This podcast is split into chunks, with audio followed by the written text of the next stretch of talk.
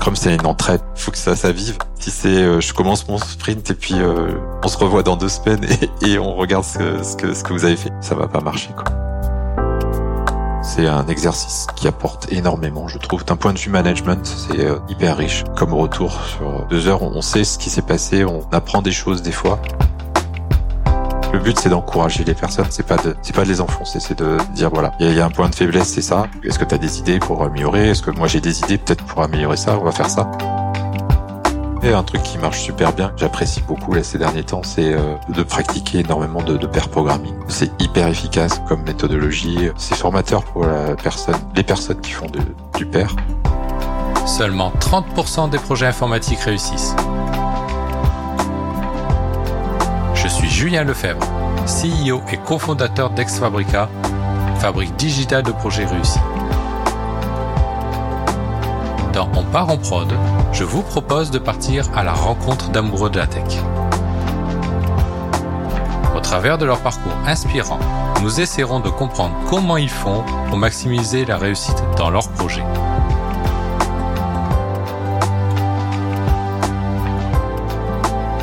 Asseyez-vous confortablement. Ouvrez grand vos oreilles. C'est parti.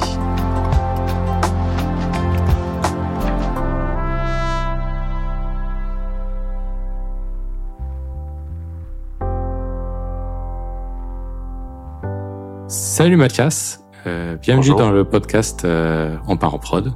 Euh, très content d'échanger avec toi aujourd'hui. Euh, je pense que j'ai quelques thèmes que j'aimerais aborder avec toi. On en a un petit peu parlé déjà. Euh, Il y a des sujets autour de l'agilité qui est quand même quelque chose qui me tient à cœur. Donc je pense qu'on va, on va un petit peu en parler. J'ai quelques questions à propos de l'agilité.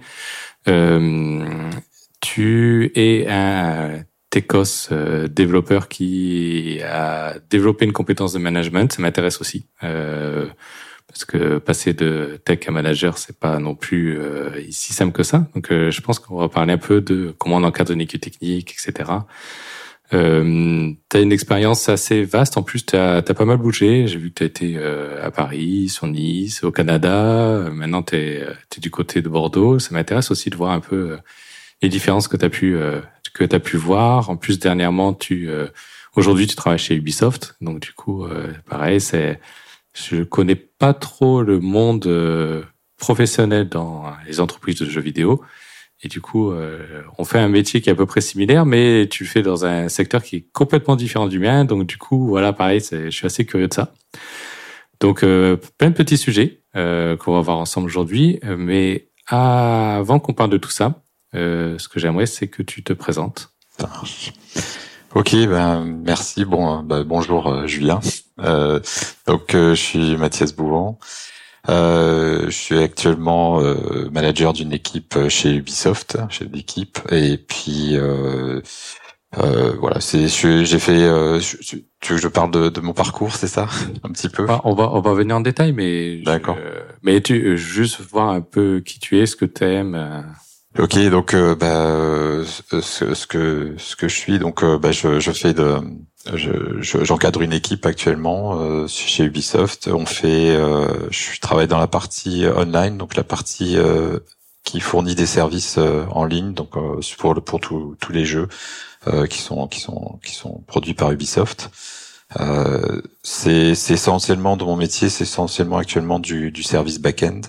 Euh, donc euh, pas mal de programmation, on travaille surtout sur des technologies euh, Node, Node.js, mais on pourrait travailler sur d'autres technologies. Enfin, c'est des services qui sont agnostiques dans le sens où c'est des, on sert, on sert des API REST et puis le client, peu importe ce qu'il y a derrière, euh, se sert de, de nos API. Et, euh, et donc euh, l'idée c'est de, de, de, fournir de ces ces services au jeu de façon à ce que bah, ils puissent ils puissent de leur côté euh, ajouter des fonctionnalités en, en ligne et puis euh, et puis euh, je me perds en fait dans, dans- dans mes explications. Ah, Désolé, ouais, je suis un peu perturbé par le par, le format. Euh, Donc, euh, donc oui, alors attends, euh, je vais juste reprendre un tout petit peu le, le fil. Donc euh, au fait, vous êtes en charge de service qui est utilisé au sein de l'ens- de l'ensemble du groupe. En fait, euh, Ouais. tous les jeux peuvent utiliser ces services? Exactement. D'accord. Et donc c'est une genre de, pour résumer facilement, c'est des boîtes à outils qui permet euh, d'avoir des accélérateurs quand on développe un jeu vidéo, de pas avoir systématiquement à refaire, euh, je sais pas, euh, un service qui gère euh, de la monnaie virtuelle ou ce genre de choses. Exactement. toi, tu fournis ce service et tu, tu fais évoluer au fur et à mesure et tes équipes sont en charge de ça. Voilà, en fait, dans, dans pas mal de jeux maintenant, on a beaucoup de, de fonctionnalités qui sont qui sont toujours un peu les mêmes. Mm. Donc, comme tu dis par, parce que ce qui est monnaie virtuelle, euh, inventaire du joueur, on travaille pas, pas mal là-dessus, mais ça peut être des, des, challenges, on peut faire des euh, des l'authentification des joueurs, le, le positionnement où est-ce qu'ils se trouvent. Euh, mm. euh, il y, a, y, a, y, a, pas mal de, de, de fonctionnalités et, et donc en fait plutôt que de le plutôt que chaque euh, chaque production de jeu le fasse de son côté, on propose une solution euh, globale euh, managée euh, qui permet qui permet à chacun de, de s'intégrer, de les utiliser et puis de, de, de de pas le refaire de son côté, puis aussi de pas le maintenir, puisqu'en fait de notre côté on assure la maintenance de ces produits. de façon à ce que ben, les jeux sont, sont live 24 heures sur 24, donc on est obligé d'assurer un support 24-24 et au-delà du jeu, une fois que le jeu est terminé, euh, bah, les équipes, les équipes en charge ont, fini le jeu. Donc il y a une petite équipe qui va s'occuper de, de, la maintenir, mais derrière, nous on est aussi là pour, euh, on maintient des jeux qui sont sortis il y a une dizaine d'années, euh, euh la partie en ligne de, de, des anciens jeux, ce qui, ce qui est difficile parce qu'il faut, faut maintenir une compatibilité euh, dans le temps et assurer le fait que, bah, quand on fait évoluer quelque chose, il faut prendre en compte qu'on a encore des, des, des, des jeux qui l'utilisent et, euh, mm. et, et qui ne sont pas eux de leur côté euh, évolutifs parce que un jeu, une fois qu'il est fait, euh, des fois on, revient dessus pour éventuellement les porter sur d'autres plateformes, mais on rajoute peu de fonctionnalités ou on l'adapte peu pour euh, pour rajouter des choses. Donc, euh, donc il y a cette obligation de maintenance et puis aussi cette cette cette proposition de d'universalité un petit peu de, de, de nos fonctionnalités euh, bah, de façon à ce que finalement le, les, les, les, jeux se concentrent plus sur leur leur métier qui euh, qui sont bah, créer de la créativité, créer des, des, choses un peu innovantes. Donc on leur donne des outils euh, et, euh, ils n'ont pas à se préoccuper de cette partie-là. Donc à, eux de dans le dans le monde quand tu dois dire que tu travailles chez Ubisoft, les gens ils doivent croire que tu es développeur 3D. C'est ça. Et, en fait non, toi t'es es, super, tu fais partie des super héros de l'ombre euh, ceux qui fournissent, euh, ceux qui fournissent des euh, des outils clés en main et qui permet de aux équipes qui créent vraiment le jeu de de se concentrer vraiment sur l'aspect unique du jeu, l'aspect créatif du jeu et donc du coup d'éviter de passer trop de temps sur ça. Et déjà qu'un jeu vidéo c'est un peu très long et très de nouveau bah, surtout actuellement les jeux modernes ça demande un gros gros effort s'ils avaient à reconstruire tous ces services là les jeux demanderaient un effort vraiment trop trop fort et donc du coup, euh, toi, tu, euh, tu accélères tout ça grâce à ces services que tu fournis. Et, euh, et en plus, souvent, c'est développé un peu en parallèle. donc, donc c'est, c'est super intéressant. Euh, oh, je sais pas, on va revenir sur tous ces D'accord. Euh, mais j'aimerais qu'on parle d'un truc. J'ai appris un truc à propos de toi. Euh, déjà, enfin, ben, je, je euh, j'ai appris que chez les Bouvants, on est plutôt informaticien de père en fils. Yes. oui. c'est assez particulier, ça. ça. ça. remonte même à, ton papa, je crois. C'est ça. Si je me trompe pas. Ouais, mon père, euh, mon père, euh, ben, il, il, était, il était dans l'informatique aussi, ingénieur informaticien, et donc bah, il a, il a travaillé, il a fait toute sa carrière dans les dans les débuts de l'informatique, il a commencé avec des cartes perforées, puis le classique, jusqu'à jusqu'à jusqu'à jusqu'à ce qu'il parte à la retraite. Et donc, euh, bah donc c'est vrai qu'il m'a transmis sa passion euh, de l'informatique puisque c'est lui qui m'a qui m'a initié en ramenant ben un ZX81 ou un PC, euh, ce genre de choses. J'ai appris que ton papa arrivait à, à, amener un ZX80 et je crois que je, on m'a dit, je sais pas si c'est vrai, que euh, tu euh, à la base c'était plutôt pour ton frère et en fait c'est plutôt toi qui s'est intéressé au truc et ton frère un peu moins. Et donc du coup, tu as commencé à bidouiller et à faire un peu d'assembleur dessus et c'est comme ça que tu un petit peu tombé dans le monde informatique. Bah, c'est vrai que c'était euh, après je, me souviens plus j'étais peut-être euh, plus jeune euh, mais c'est vrai qu'il était là et c'était c'était c'était vraiment marrant de, de faire de de bah, de d'abord de recopier des programmes parce qu'on avait des programmes mm. qui étaient dans des dans des livres, dans des documents, on recopiait un peu bêtement, puis on voyait ce que ça faisait, puis puis après on s'amusait à faire des faire des, des choses qui étaient pas vraiment utiles mais qui étaient rigolotes à faire donc euh, c'était c'était un processus créatif euh, puis euh, c'était c'était c'était amusant quoi d'apprendre et puis de, de découvrir l'informatique bah, dans ses débuts la, la micro informatique celle qui qui vient qui vient qui est venue chez le chez chacun de chez chacun de nous. Avant, c'était réservé vraiment à, à, à, des sociétés euh, externes. Donc maintenant, c'est venu au niveau du foyer, ça arrivait au niveau du foyer, puis on, on découvrait, puis on était capable de, en, quelques lignes de code, de créer des choses, de d'appréhender, de, de, de, toucher à tout. C'est vrai que c'était un peu limité, mais c'était rigolo. C'était le côté amusant. Oui, et puis il y avait un contact très très fort avec la machine. Il y avait moins d'abstraction forcément, et donc du coup euh, plus de conséquences de ce que tu faisais. Donc c'est aussi intéressant. Et du coup, est-ce que c'est à ce moment-là que t'es ton, enfin, que t'as dit je veux être informaticien plus tard ou? Euh, non, en fait, euh, c'est c'est venu c'est venu euh, naturellement, c'est-à-dire que bah, c'est vu que je passais mon temps dessus, euh, soit soit essayer de programmer des choses, soit à, jouer à des jeux, puisqu'il y avait, on essayait de se pirater des jeux, puis c'était c'était un peu le c'était un peu le notre activité d'école de s'échanger des jeux, d'essayer de les pirater ou de ou de d'essayer d'en faire soi-même quoi ou d'essayer de comprendre comment ça marche ou de s'échanger des choses euh, entre amis. Donc on était tous un peu passionnés. Donc c'est venu naturellement parce que après j'ai fait des études scientifiques et puis ça ça paraissait presque une évidence pour moi d'y aller puisque ça me plaisait puis euh, j'y trouvais du plaisir en fait à faire ça quoi. Et, et donc euh, allier allier euh, un métier sur lequel ben on s'éclate enfin on s'est éclaté sur sa jeunesse puis et puis on se dit bah, pourquoi pas en faire son métier, euh, ça, ça, ça fait du sens dans, dans, dans sa vie. Donc, euh, donc voilà, c'est pour ça que après j'ai entamé les études d'informatique assez, assez après après après le bac. J'ai fait un UT parce que je me disais que c'était c'était l'occasion pour moi de bah, d'apprendre rapidement des choses plus professionnelles.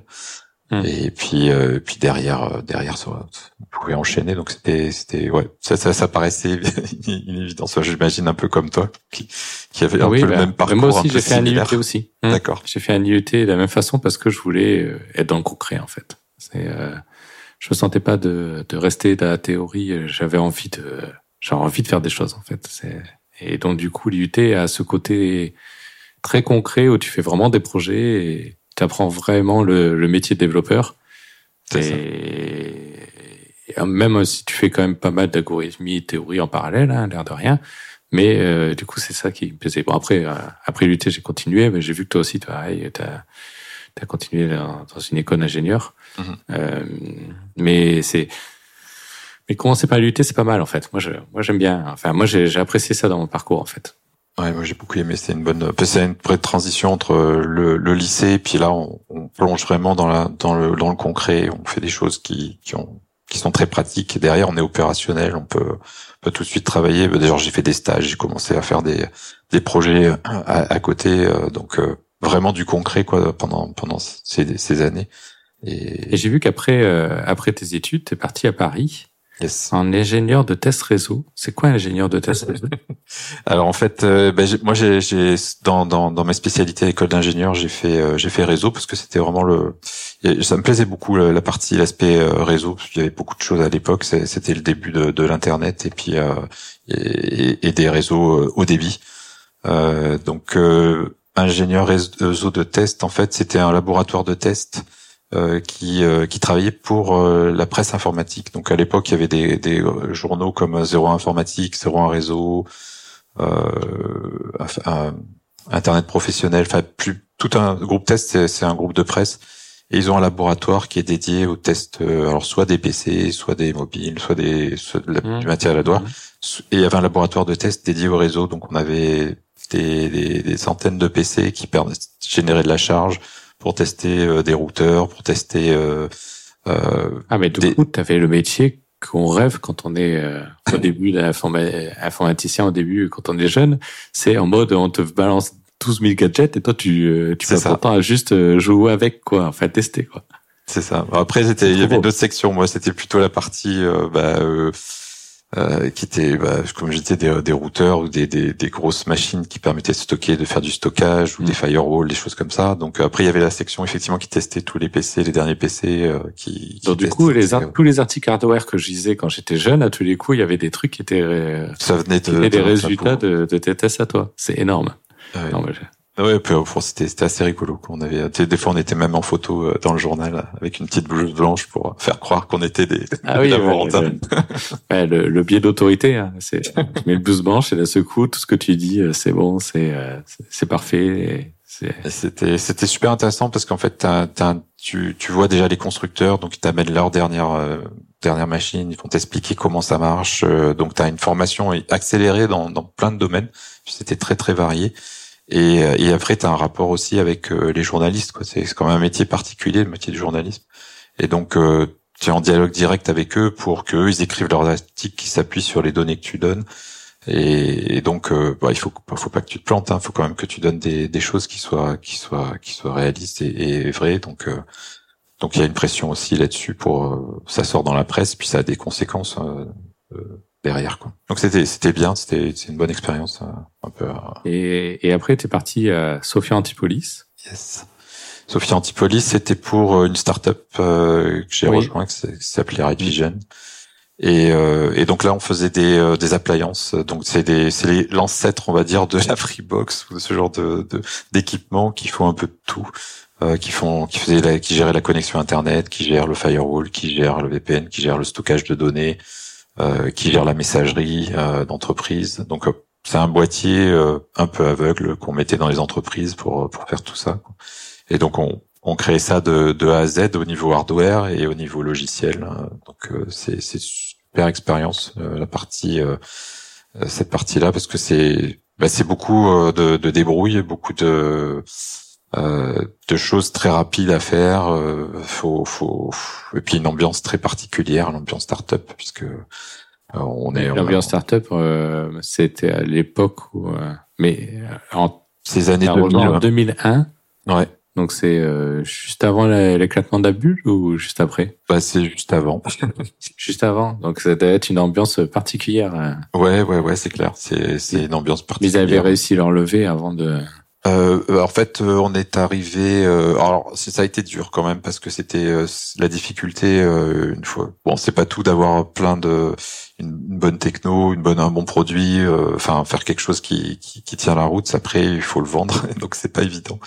on avait un bon client qui était Orange, puis puis après ça s'est ça s'est ça s'est tari la, la source. Donc ils ont donc c'était un peu compliqué à la fin parce que euh, la startup a quand même s'est débarrassé de pas mal de collaborateurs pour pouvoir survivre à un moment donné. Euh, puis, euh, puis en fait, à la fin, on a, on a, on a, on a, on a pris le virage de la téléphonie, en fait, le couplage vers de la téléphonie, ce qui nous a amené à nous rapprocher de, de Alcatel Lucent, qui nous a racheté en fin de, en fin de fin de la startup. donc, ils étaient intéressés par par notre produit, puis par le fait qu'on pouvait lier la partie informatique avec la partie téléphonie. Euh, ce qu'on ce qu'on voit maintenant, ce qui nous paraît familier à l'heure actuelle, c'est-à-dire euh, de, de, gérer ton téléphone euh, via une appli, de, de, recevoir tes messages vocaux dans ta messagerie, ce qui ne se faisait absolument pas du tout à l'époque. Et, et, donc, puis voilà, donc c'était c'était c'était le début de, de ce, cette fusion entre les deux mondes, téléphonie et et, et informatique. Et c'était super intéressant parce que c'est un peu magique d'appuyer sur un bouton puis ça fait appeler ton téléphone à côté. Donc c'était même des trucs bêtes. C'est moi la première fois que j'ai eu euh, un iPhone, je crois que mon premier iPhone c'était le 3G et que j'ai reçu un message sur mes messageries, mais il était sur mon téléphone. Ça paraît évident maintenant, mais à l'époque c'était une révolution. J'ai tombé de ma chaise. C'est trop bien. J'ai plus besoin d'appeler quelque chose pour avoir mon message sur mon répondeur, etc. C'est trop. C'est c'est pareil. C'est euh, c'est une époque où euh, il y avait plein de mini révolutions et c'était intéressant quoi. Oui. Et donc du coup, vous avez été racheté à cette époque. Et c'est là où tu as changé le métier. Euh, ouais, j'ai progressivement, je suis allé sur d'autres euh, d'autres domaines, euh, plutôt domaine de la téléphonie. et puis chez, chez Alcatel, on a fait pas mal de projets intéressants, très intéressants. De, bah, des, des, des, projets aussi qui sont liés à des grosses des gros logiciels, bah, bon, comme Outlook ou Lotus Notes, ce genre de choses qui étaient beaucoup utilisés à l'époque. Euh, SameTime qui fait permet de, de, de faire du de la réunion, on fait des meetings audio. Enfin, maintenant ça, paraît tout simple, mais d'avoir d'avoir des possibilités de en audio de d'avoir plusieurs plusieurs personnes et de, de gérer de gérer ça. Il y avait des, des gros serveurs qui travaillaient là-dessus. Donc on a j'ai pas mal travaillé sur cette partie-là. beaucoup de beaucoup, je fais beaucoup de Java à l'époque. Euh, beaucoup d'Eclipse aussi pour, euh, pour faire des plugins Eclipse. Et, euh, et puis après, ça, ça c'est, on a, on a terminé, euh, j'ai terminé chez Alcatel sur un très très chouette projet qui était en fait un peu un équivalent de Skype pour entreprise et qui euh, qui était bon un client lourd, mais un client lourd qui permettait, enfin qui, qui était multiplateforme, euh, macOS, Linux, PC. Et puis aussi il y avait la, la, partie tablette et qui permettait d'avoir bah, de faire de la voix sur IP, euh, de faire ce qu'on ce qu'on fait actuellement, mais euh, dédié à une entreprise liée à lié toujours à son téléphone. Il y, avait toujours ce couplage téléphonique parce que malgré tout, en France, il y a, il y a encore beaucoup de gens qui ont qui ont encore un téléphone fixe chez dans, dans leur dans leur société, donc on, on ça gère, on gère cette Ça va bientôt disparaître, ça. Je crois qu'ils annoncent 2023 ou quelque chose comme ça. Je sais pas. Ça, ouais, ça a toujours été annoncé, mais après c'est après il y a des, des choses qui paraissent nous paraissent évidentes, mais euh, au fin fond d'un d'une je sais pas d'une usine ou d'un ou d'un garage un téléphone ça reste toujours plus pratique que que, ce, que enfin un téléphone physique. Bon après il y a les portables maintenant donc on, on remplace par le portable mais ça reste des fois plus facile. Alors quand on a envie le, le téléphone marche le portable marche partout. Nickel mais euh, il y a certains endroits où euh, le réseau est pas si euh, développé que ça, quoi. Exact. Et puis après, même euh, pour un cabinet, euh, je sais pas, n'importe où il y a besoin de, il y a plein de collaborateurs, il faut passer des appels, il faut qu'il y ait un secrétariat. Il y a toujours, toujours ce besoin dans les hôtels, ça reste aussi un besoin dans les hôtels. Donc il y a, il y a encore ce besoin qui est ancré, qui reste. Heureusement, c'est du legacy. Mais bon, petit à petit, euh, t'as raison. Euh, c'est moi chez Ubisoft, on m'a jamais proposé un téléphone. oui, non, non, non téléphone non plus. Après, oui, c'est comprends. Ah maintenant, on fait du Teams, on fait du euh, euh et autres euh, logiciels, Meet, euh, etc. Il y a suffisamment ce qu'il faut, quoi. Ah, c'est super intéressant parce que tout ça, ça a évolué. Bah, c'est la convergence des réseaux, de, de la fait, le fait qu'on qu'on ait des débits importants, qu'on arrive à compresser la voix, qu'on a fait beaucoup de progrès dans tout ça et qui, qui a, maintenant, ça paraît, ça paraît, tout ça, c'est à l'époque, ça paraissait fou de le faire. Maintenant, c'est c'est faisable. Donc c'est, quand on y pense avec du recul, c'est assez incroyable. Et c'est assez incroyable que maintenant ça devienne naturel et que ça, ça ne pose pas de pas de problème de, de, de voir tout ça apparaître. Oui, et, et, et le le Covid a fait en sorte que même plein de gens qui étaient un petit peu opposés, ils ils ont basculé dedans et ils l'ont adopté assez facilement, quoi. Ah ouais, c'est un accélérateur, le Covid. Tu vois dans les entreprises euh, des trucs incroyables où euh, les gens sont tous derrière leur PC avec leur euh, micro casque et en Teams. Donc chacun est en Teams avec une partie d'équipe distribuée, etc. Enfin ça, on voyait pas ça il y a quelques années, quoi. C'est c'est vraiment changé du tout au tout en très peu de temps, quoi. Ouais, ouais, il y a eu il y a eu il y a eu un effet quand même positif de tout ça, malgré tout. euh, qui est, qui est vraiment un accélérateur de, de plein de choses pour, pour adopter une nouvelle façon de travailler, une nouvelle façon de, de voir les choses. Euh, une simplification aussi parce que bah, tous ces meetings, tous ces rencontres, euh, bah, c'est quand même beaucoup simplifié par nos outils et on gagne du temps et euh, bah, forcément on gagne de l'argent. Avant le Covid, on était tous convaincus qu'on pouvait travailler aussi bien à la maison avec des équipes qui pouvaient rester être distribuées sur plusieurs lieux, etc on n'arrivait pas à convaincre encore euh, le management. Le Covid a été un beau, euh, un beau outil de com. oui, oui. Et au final, bah, tu vois, par exemple, tu es chez toi aujourd'hui, moi je suis chez moi aujourd'hui, et on peut travailler dans les mêmes conditions, euh, pareil que quand on est quand on est au bureau, ce genre de choses, quoi. C'est un truc de fou, quoi. Ouais, ouais. Non, c'est c'est très important. Après, il faut équilibrer. Il faut arriver à équilibrer les oui, toujours pareil. on, on, va en parler de ça. Et, et du coup, toi qui es ingénieur réseau à la base, euh, en plus tu dois comprendre euh, la technicité que ça demande derrière de réussir à faire ça, quoi. On, se, rend pas compte la synchro euh, voix-image avec la gestion des décalages, plus les protocoles, avec les, erreurs et les retries qu'il peut avoir au milieu, etc c'est euh, c'est une complexité incroyable. C'est c'est c'est de la technologie euh, hyper avancée quoi. Bah, c'est vraiment euh, bah, c'est tout, tout, tout est venu pas à pas, quoi. C'est, c'est chaque, chaque problème, on les a résolus au fur et à mesure. Et puis, euh, puis du coup, on arrive à, à faire un truc qui, qui, tient la route et qui, qui marche. Mais c'est vraiment le résultat, bah, comme c'est comme c'est comme tout, hein, mais c'est vraiment le résultat d'années de d'expérience et d'évolution qui fait que ben on arrive à faire tout ça de manière aussi simple que que allumer euh, allumer la lumière quoi. Donc euh, euh, c'est c'est c'est génial quoi. C'est c'est sûr que derrière il y a une complexité il y a il y a beaucoup de choses qui se passent. Et, j'aime bien j'aime bien ce, cet aspect là aussi de, des fois de, de, de comprendre et de creuser bah, par où ça passe qui, qui qui fait quoi derrière hein, et, et, comment ça marche quoi au niveau au niveau réseau quoi c'est au début c'était pas pas simple quand on part d'un tout petit Amstrad qu'on a chez soi, puis maintenant penser qu'on peut communiquer entre machines et faire des tas de choses euh, tout à distance, il y, a quand même un gap entre, tout ça.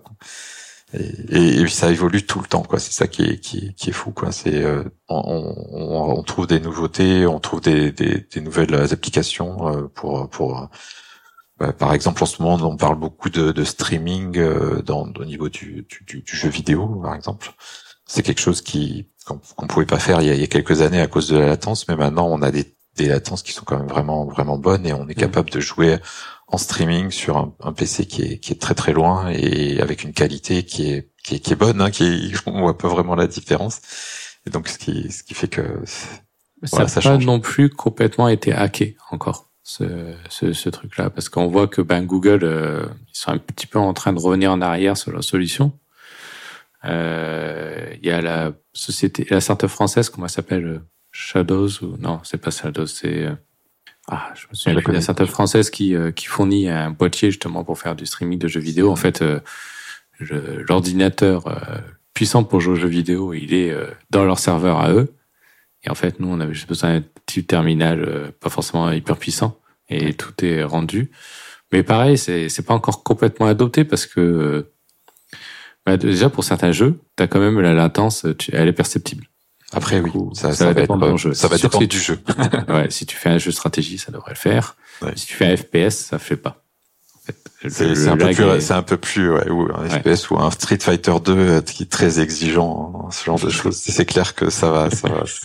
Mais bon, un Assassin's Creed, ça passe très bien, quoi. C'est, c'est le genre de jeu qui, qui passe bien, euh, euh surprenamment. C'est, ça, ça, ça, je sais que ouais, après il y a aussi des choix stratégiques. Hein. Il y a eu des choix stratégiques. Google a fait un choix un peu un peu particulier de de faire des plateformes en plus particulières euh, pour pour héberger les jeux, ce qui oblige les les les, les productions de jeux à faire du spécifique pour eux quoi.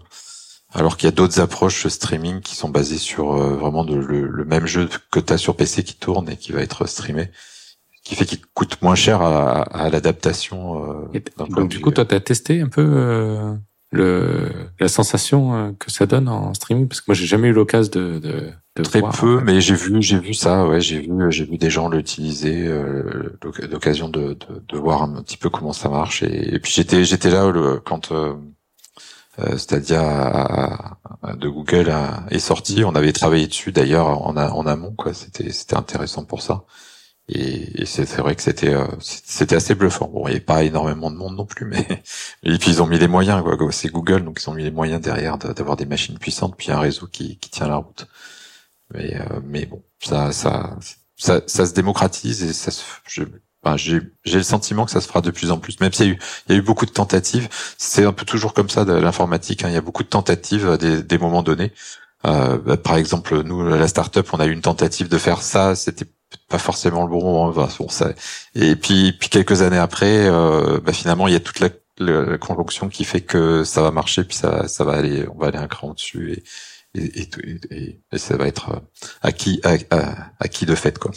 Oui, du coup. On, on parle d'Ubisoft, mais avant de parler d'Ubisoft, euh, chez Alcatel Lucent, tu, euh, tu es passé manager là-bas ou t'étais juste euh, Tecos Ouais, c'est là-bas que, je suis passé euh, manager. Mm. C'est sur le fameux projet. Euh, alors c'était un projet qui était fait en en C++. Euh, c'était j'aime beaucoup ce langage. Finalement, c'est un langage que, qui me plaît beaucoup.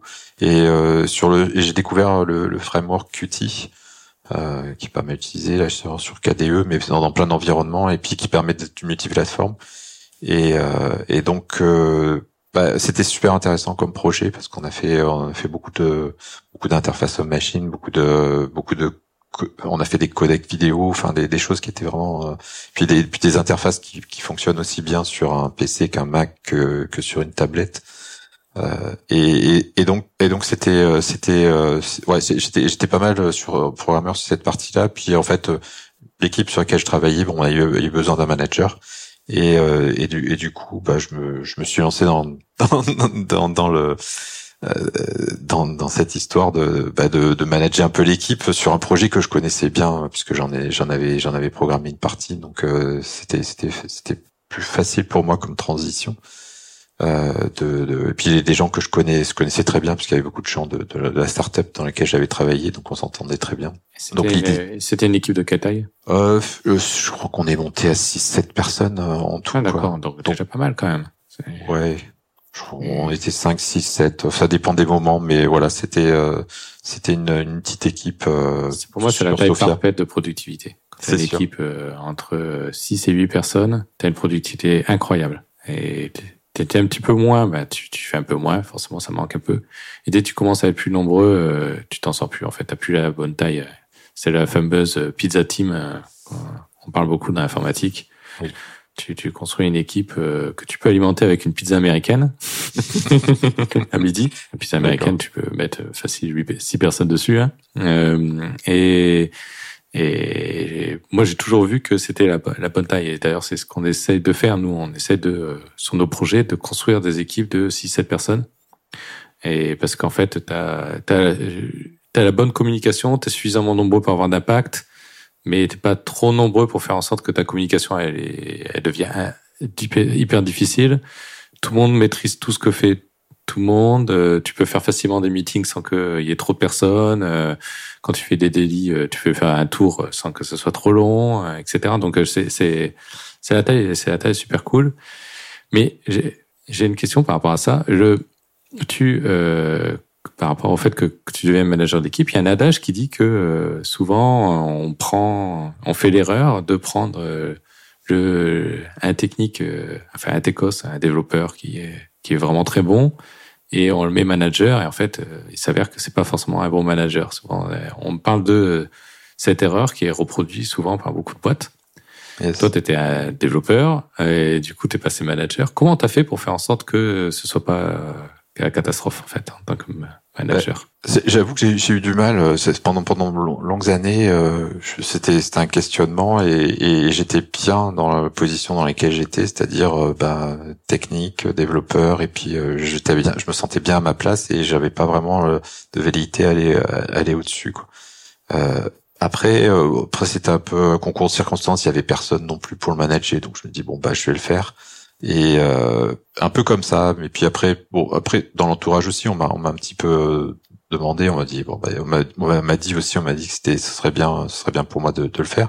Et, et bon, c'est vrai que j'avais, on a toujours du mal à, quitter ce qu'on, ce qu'on est en train de faire pour faire autre chose, parce qu'on sait qu'on, bah, on est pertinent sur sur ce qu'on est en train de faire, on a de la valeur ajoutée, on n'est pas sûr euh, du tout euh, dans, dans, là où on va sur. Euh, Après, j'avais le sentiment que c'était c'était important. C'était important pour pour l'équipe, pour le projet, qu'on qu'on s'implique, qu'on mette encore plus les, les mains dedans et qu'on qu'on qu'on le fasse avancer parce qu'il est on y tenait bien. C'était on était à, cœur avec ce projet, donc ça, ça, ça, ça, a été, ça a été une pro, ça a été un petit peu, on va dire progressivement. Je, je suis allé là-dessus en, en disant bah ouais je je vais quand même continuer à faire quelques quelques trucs à côté euh, pour continuer à développer.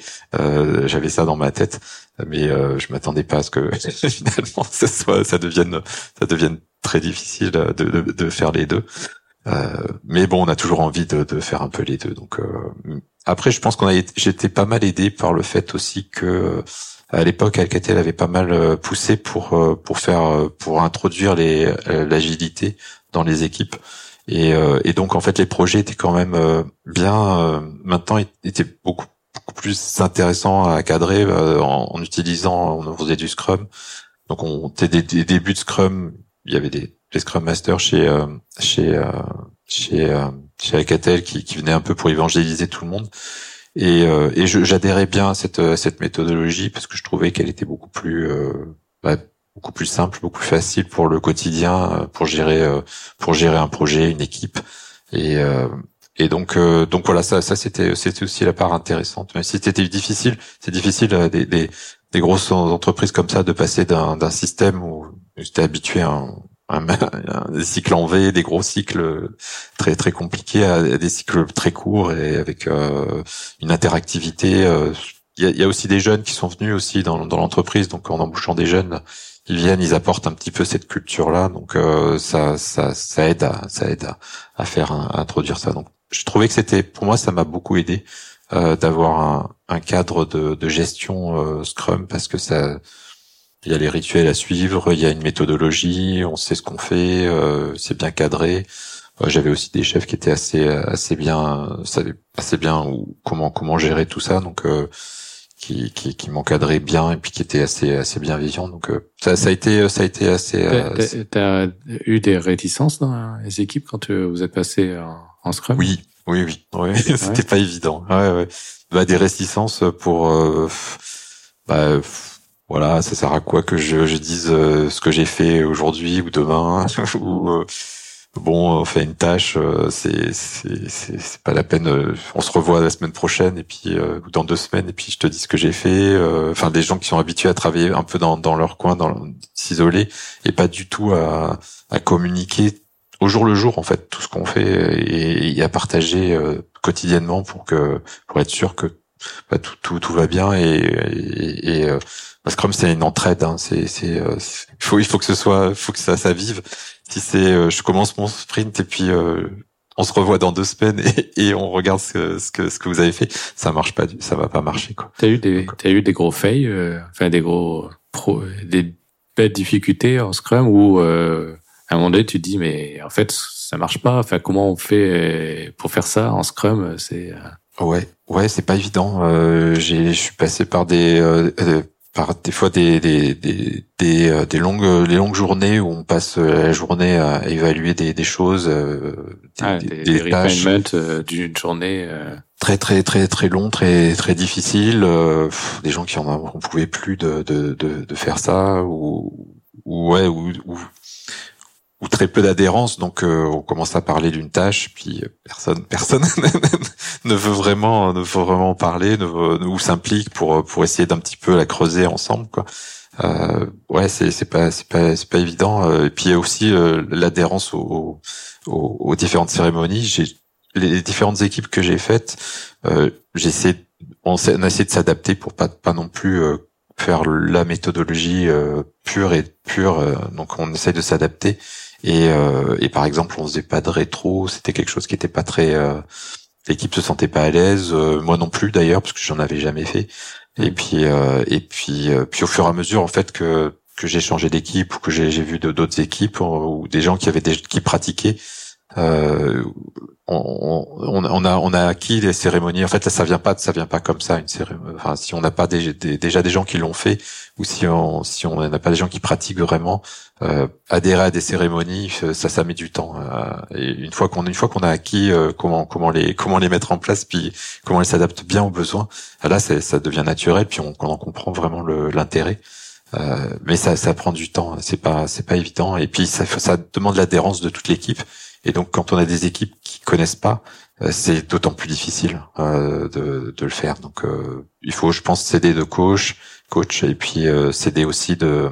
C'est ce que tu as eu? Tu as eu des coachs pour t'entourer à un moment Ouais, des coachs on a eu, mais je dirais ce qui a marché le plus finalement, c'était des, des gens qui avaient la, qui avaient déjà pratiqué, quoi, qui avaient qui avaient cette, cette, cette, cette, vision, la même vision des choses.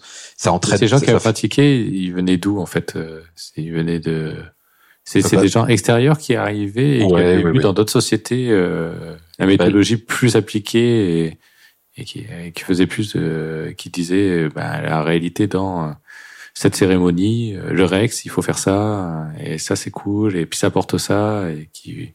Oui, oui, c'est là, là, où j'ai vu le plus de, de, de, de valeur ajoutée, c'est quand on a monté les équipes sur Bordeaux, où on a pas mal accueilli de, de, de, nouvelles personnes. En fait, on a créé des équipes de zéro, à partir de zéro. Et, et, donc là, on a, on a embauché. C'est quand tu étais chez Ubisoft. Yes. C'est ta dernière expérience quand tu as créé le, quand tu as monté l'équipe à Bordeaux. C'est ça. À Bordeaux, j'ai, j'ai quand on a monté l'équipe à Bordeaux, on, a embauché pas mal sur sur Bordeaux et donc bah, des, des personnes de de, de, de 20 de 20 à 30 ans euh, qui, qui ont une expérience qui ont qui avaient certains n'avaient pas d'expérience d'autres avaient déjà une bonne expérience de, de, de, ça et qui pratiquaient déjà dans dans d'autres entreprises qui étaient bien formés à, à ces, pratiques. Aussi il y avait une volonté euh, avec euh, la personne qui est mon chef qui, qui avec qui on, a monté l'équipe avait une volonté aussi de bah, on va on va on va y aller euh, on va on va on va y aller à fond. On va faire l'agilité on va essayer de s'y coller euh, au maximum de, des principes. Euh, c'est l'occasion. En plus on crée des nouvelles équipes. Donc euh, allons-y. On va on, va on va faire en sorte que que ça marche.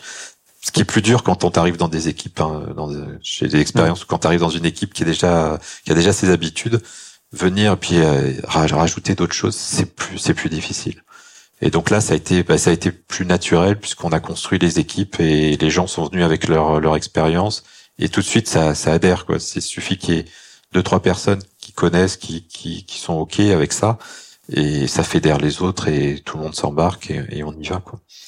Donc, euh, et, et c'est constamment. Enfin, on pourra en l'occasion d'en parler, mais euh, moi ce que j'ai, ce que ce que j'apprécie, c'est que on a on rajoute à chaque fois euh, Covid en plus des, nouveaux, des nouveautés dans notre façon de travailler qui nous apportent plus de... Ah, ça, ça m'intéresse du coup. Euh, par rapport à la méthodologie, euh, enfin, méthodologie, par rapport euh, à la, la, méthode agile initiale quand on fait du Scrum, ben, alors Scrum, euh, comme c'est méthode agile, euh, le principe c'est que tu t'adaptes pas au concept, en, en contexte. Mais déjà, ça te donne quand même un, certain cadre avec euh, un certain nombre de cérémonies, avec des, des, durées pour chaque cérémonie, avec euh, des durées, etc. Mais moi, moi ce qui m'intéresse, c'est euh, par exemple quelle durée de sprint tu fais, mhm. qu'est-ce que tu fais en, qu'est-ce que tu adaptes dans les cérémonies, est-ce que tu as d'outillage en plus qui t'aide pour gérer ça, etc. Tout ça, ça m'intéresse en fait. D'accord. Bah ouais, on peut en, en parler de ça. moi, je trouve que actuellement. Enfin, c'est comme c'est un processus itératif. J'ai l'impression, je me sens de mieux en mieux euh, au niveau. Enfin voilà, on a on a on a amélioré les, le, tout ça, donc j'ai l'impression que il y en aura d'autres des améliorations, mais je, je me trouve que euh, par rapport à toute mon expérience, là où on en est, on, a atteint un, super super euh, euh, équilibre au niveau de, de l'agilité dans le sens bon, bon, on fait on fait forcément des délits tous les jours quoi. Euh, ça c'est c'est la cérémonie auquel on peut pas passer tu fais le matin ou le soir le, le délit? Euh, très tôt le matin 9h15 on fait notre délit. D'accord euh, et tu arrives à le tenir en un quart d'heure? Quart d'heure, ouais, c'est un quart d'heure. C'est pas, c'est pas plus. Euh, ouais, il faut. Alors ça, c'est, ça, c'est, ça s'apprend. c'est la difficulté au début que tu fais du Scrum, tes délits ils durent deux heures et exact. tu pas quoi. Je suis et les hein, équipes, elles ont envie d'insulter en fait. Mais c'est un peu les fêlures, euh, mes premières fêlures chez Alcatel, le délit qui dure euh, une heure et demie, deux heures. C'est pas possible, ça passe pas. Et, même, euh, même trois quarts d'heure, c'est, c'est très dur pour les équipes. Exact. Et donc du coup, tu arrives à faire des bah, tous les jours. Il faut, il faut, il faut, il faut, il faut avoir la discipline et puis, euh, puis voilà, dire euh, ok. C'est en fait la, la, ce qu'il faut, c'est parquer quoi. C'est un sujet commence à, à sortir, on, on commence à en parler. Ok. En fait, euh, ce qu'on a fait, et ça c'est venu d'une pratique de, de, de, personnes qui sont intégrées l'équipe, c'est qu'en fait on a le daily d'un quart d'heure, et puis après on a un espace de, de on va de questions et de et, et, et, tous les sujets qu'on veut, qu'on a évoqués et qui posent questionnement dans le délit, on va, on va prendre du temps après.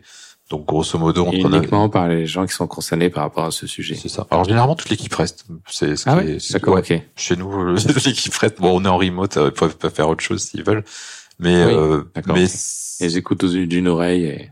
Ils peuvent, mais c'est généralement c'est des sujets qui sont quand même communs à tout le monde, donc euh, ça et, et c'est des questions quoi. J'ai hier hier j'ai fait ça, euh, je me pose la question euh, dans l'API il y a ça, mais en fait dans le code il y a ça. Et, et, puis on va se discuter, puis on va on va on va on va trancher, on va trouver une solution pour la personne, ou alors on va trouver euh, quelqu'un qui a déjà fait le sujet, qui va qui va en parler, qui va aider cette personne à travailler. Donc il y a, y a, ouais, ce qui est important, ouais, c'est de se tenir à 15 minutes, puis que ce soit efficace, quoi. Ce que j'ai fait, ce que je vais faire. Euh, puis surtout, surtout relever les points, euh, les points importants dans ce délit qui qui vont se dire bon, il va falloir qu'on qu'on travaille sur ce point-là ou pas euh, après. Donc moi je trouve que ouais, la partie après, et c'est vrai qu'on on, on, le fait souvent, ce qui permet de déborder finalement le daily, c'est 30, 30 minutes qui peuvent des fois durer plus longtemps selon le, selon la questionnement.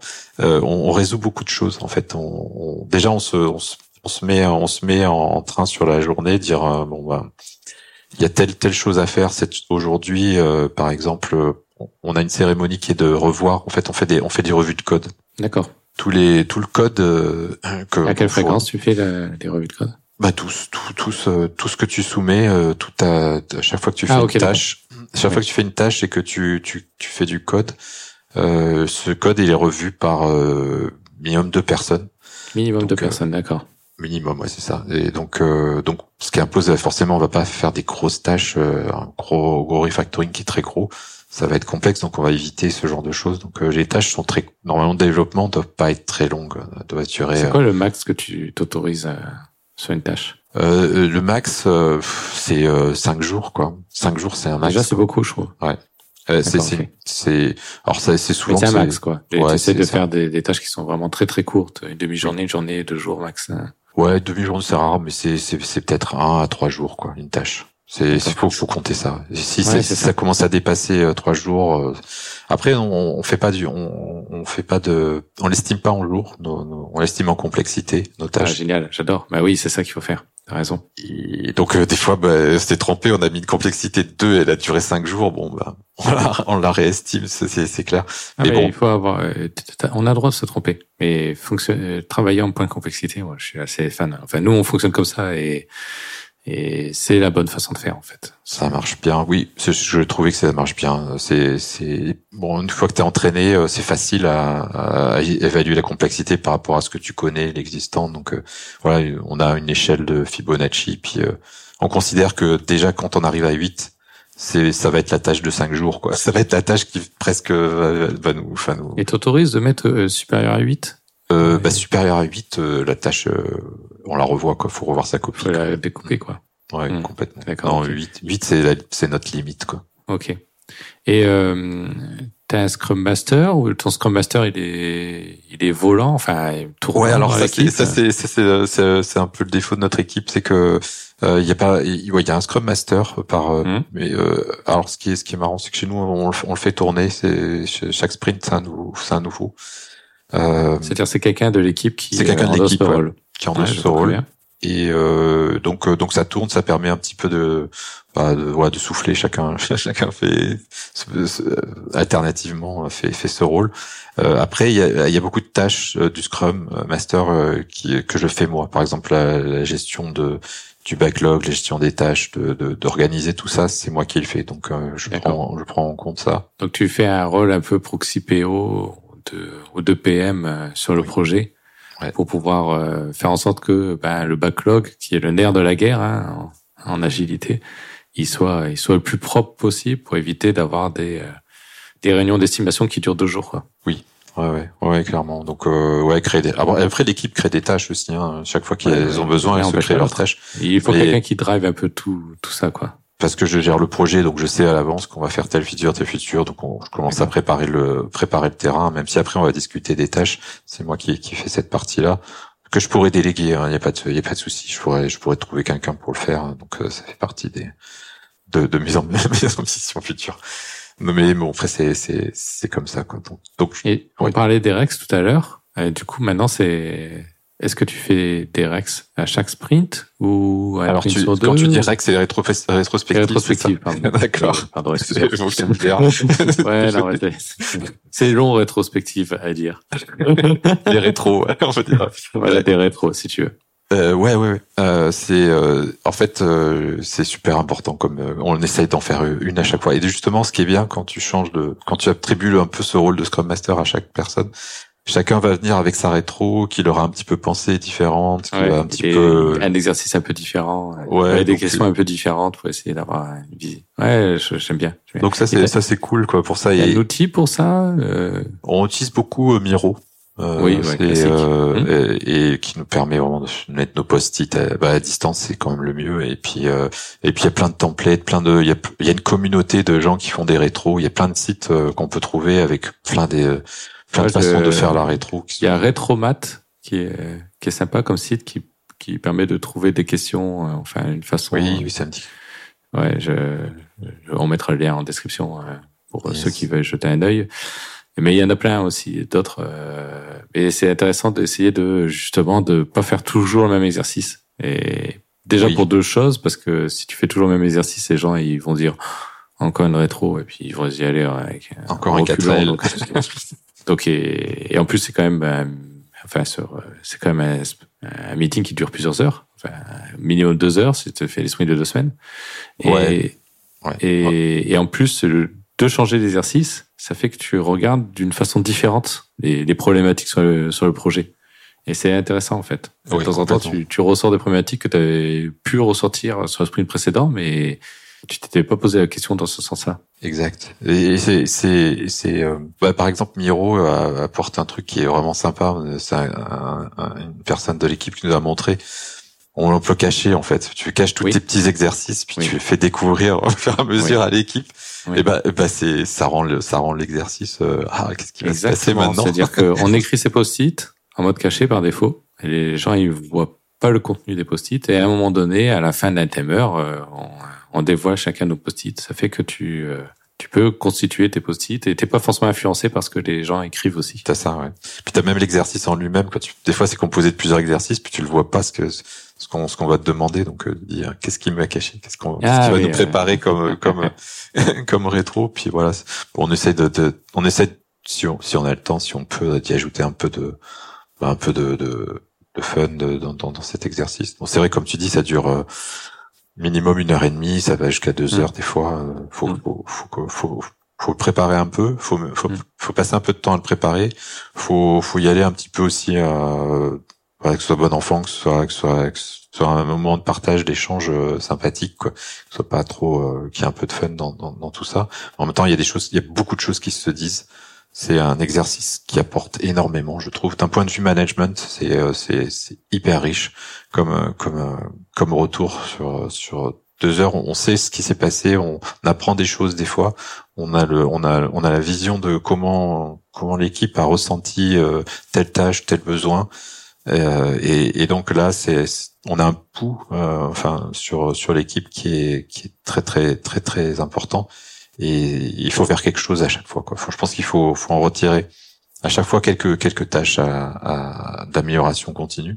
Et donc du euh, coup, c'est des, c'est, euh, t'arrives à recréer des éléments dans ton backlog en fonction de, des, des retours. Et comment tu gères les tâches d'amélioration, de comment tu, c'est pas, c'est jamais évident de gérer les tâches qui sont pas forcément des choses qui donnent lieu à des livrables en fait. Non, non, non. Euh, ben, c'est, c'est, ouais, la difficulté de l'exercice. Faut pas en, faut, faut, pas en avoir trop. Des fois, il y en a qui sont impossibles. Dire, faudrait qu'on, c'est très, très tellement générique, faut qu'on, que qu'on peut pas, on peut pas, le, on peut mm. pas trouver d'action derrière.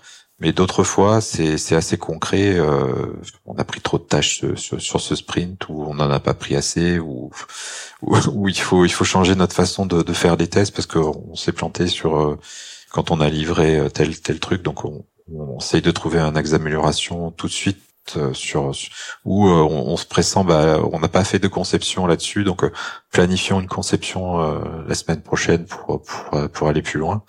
Et donc faut, faut maintenir généralement on le fait pas forcément dans le backlog mais, cette, cette liste de tâches qu'on s'est qu'on s'est donné de, de points d'action on va les revoir au, prochain la prochaine rétro et on va faire un petit bilan. Est-ce qu'on est-ce qu'on l'a traité ce point?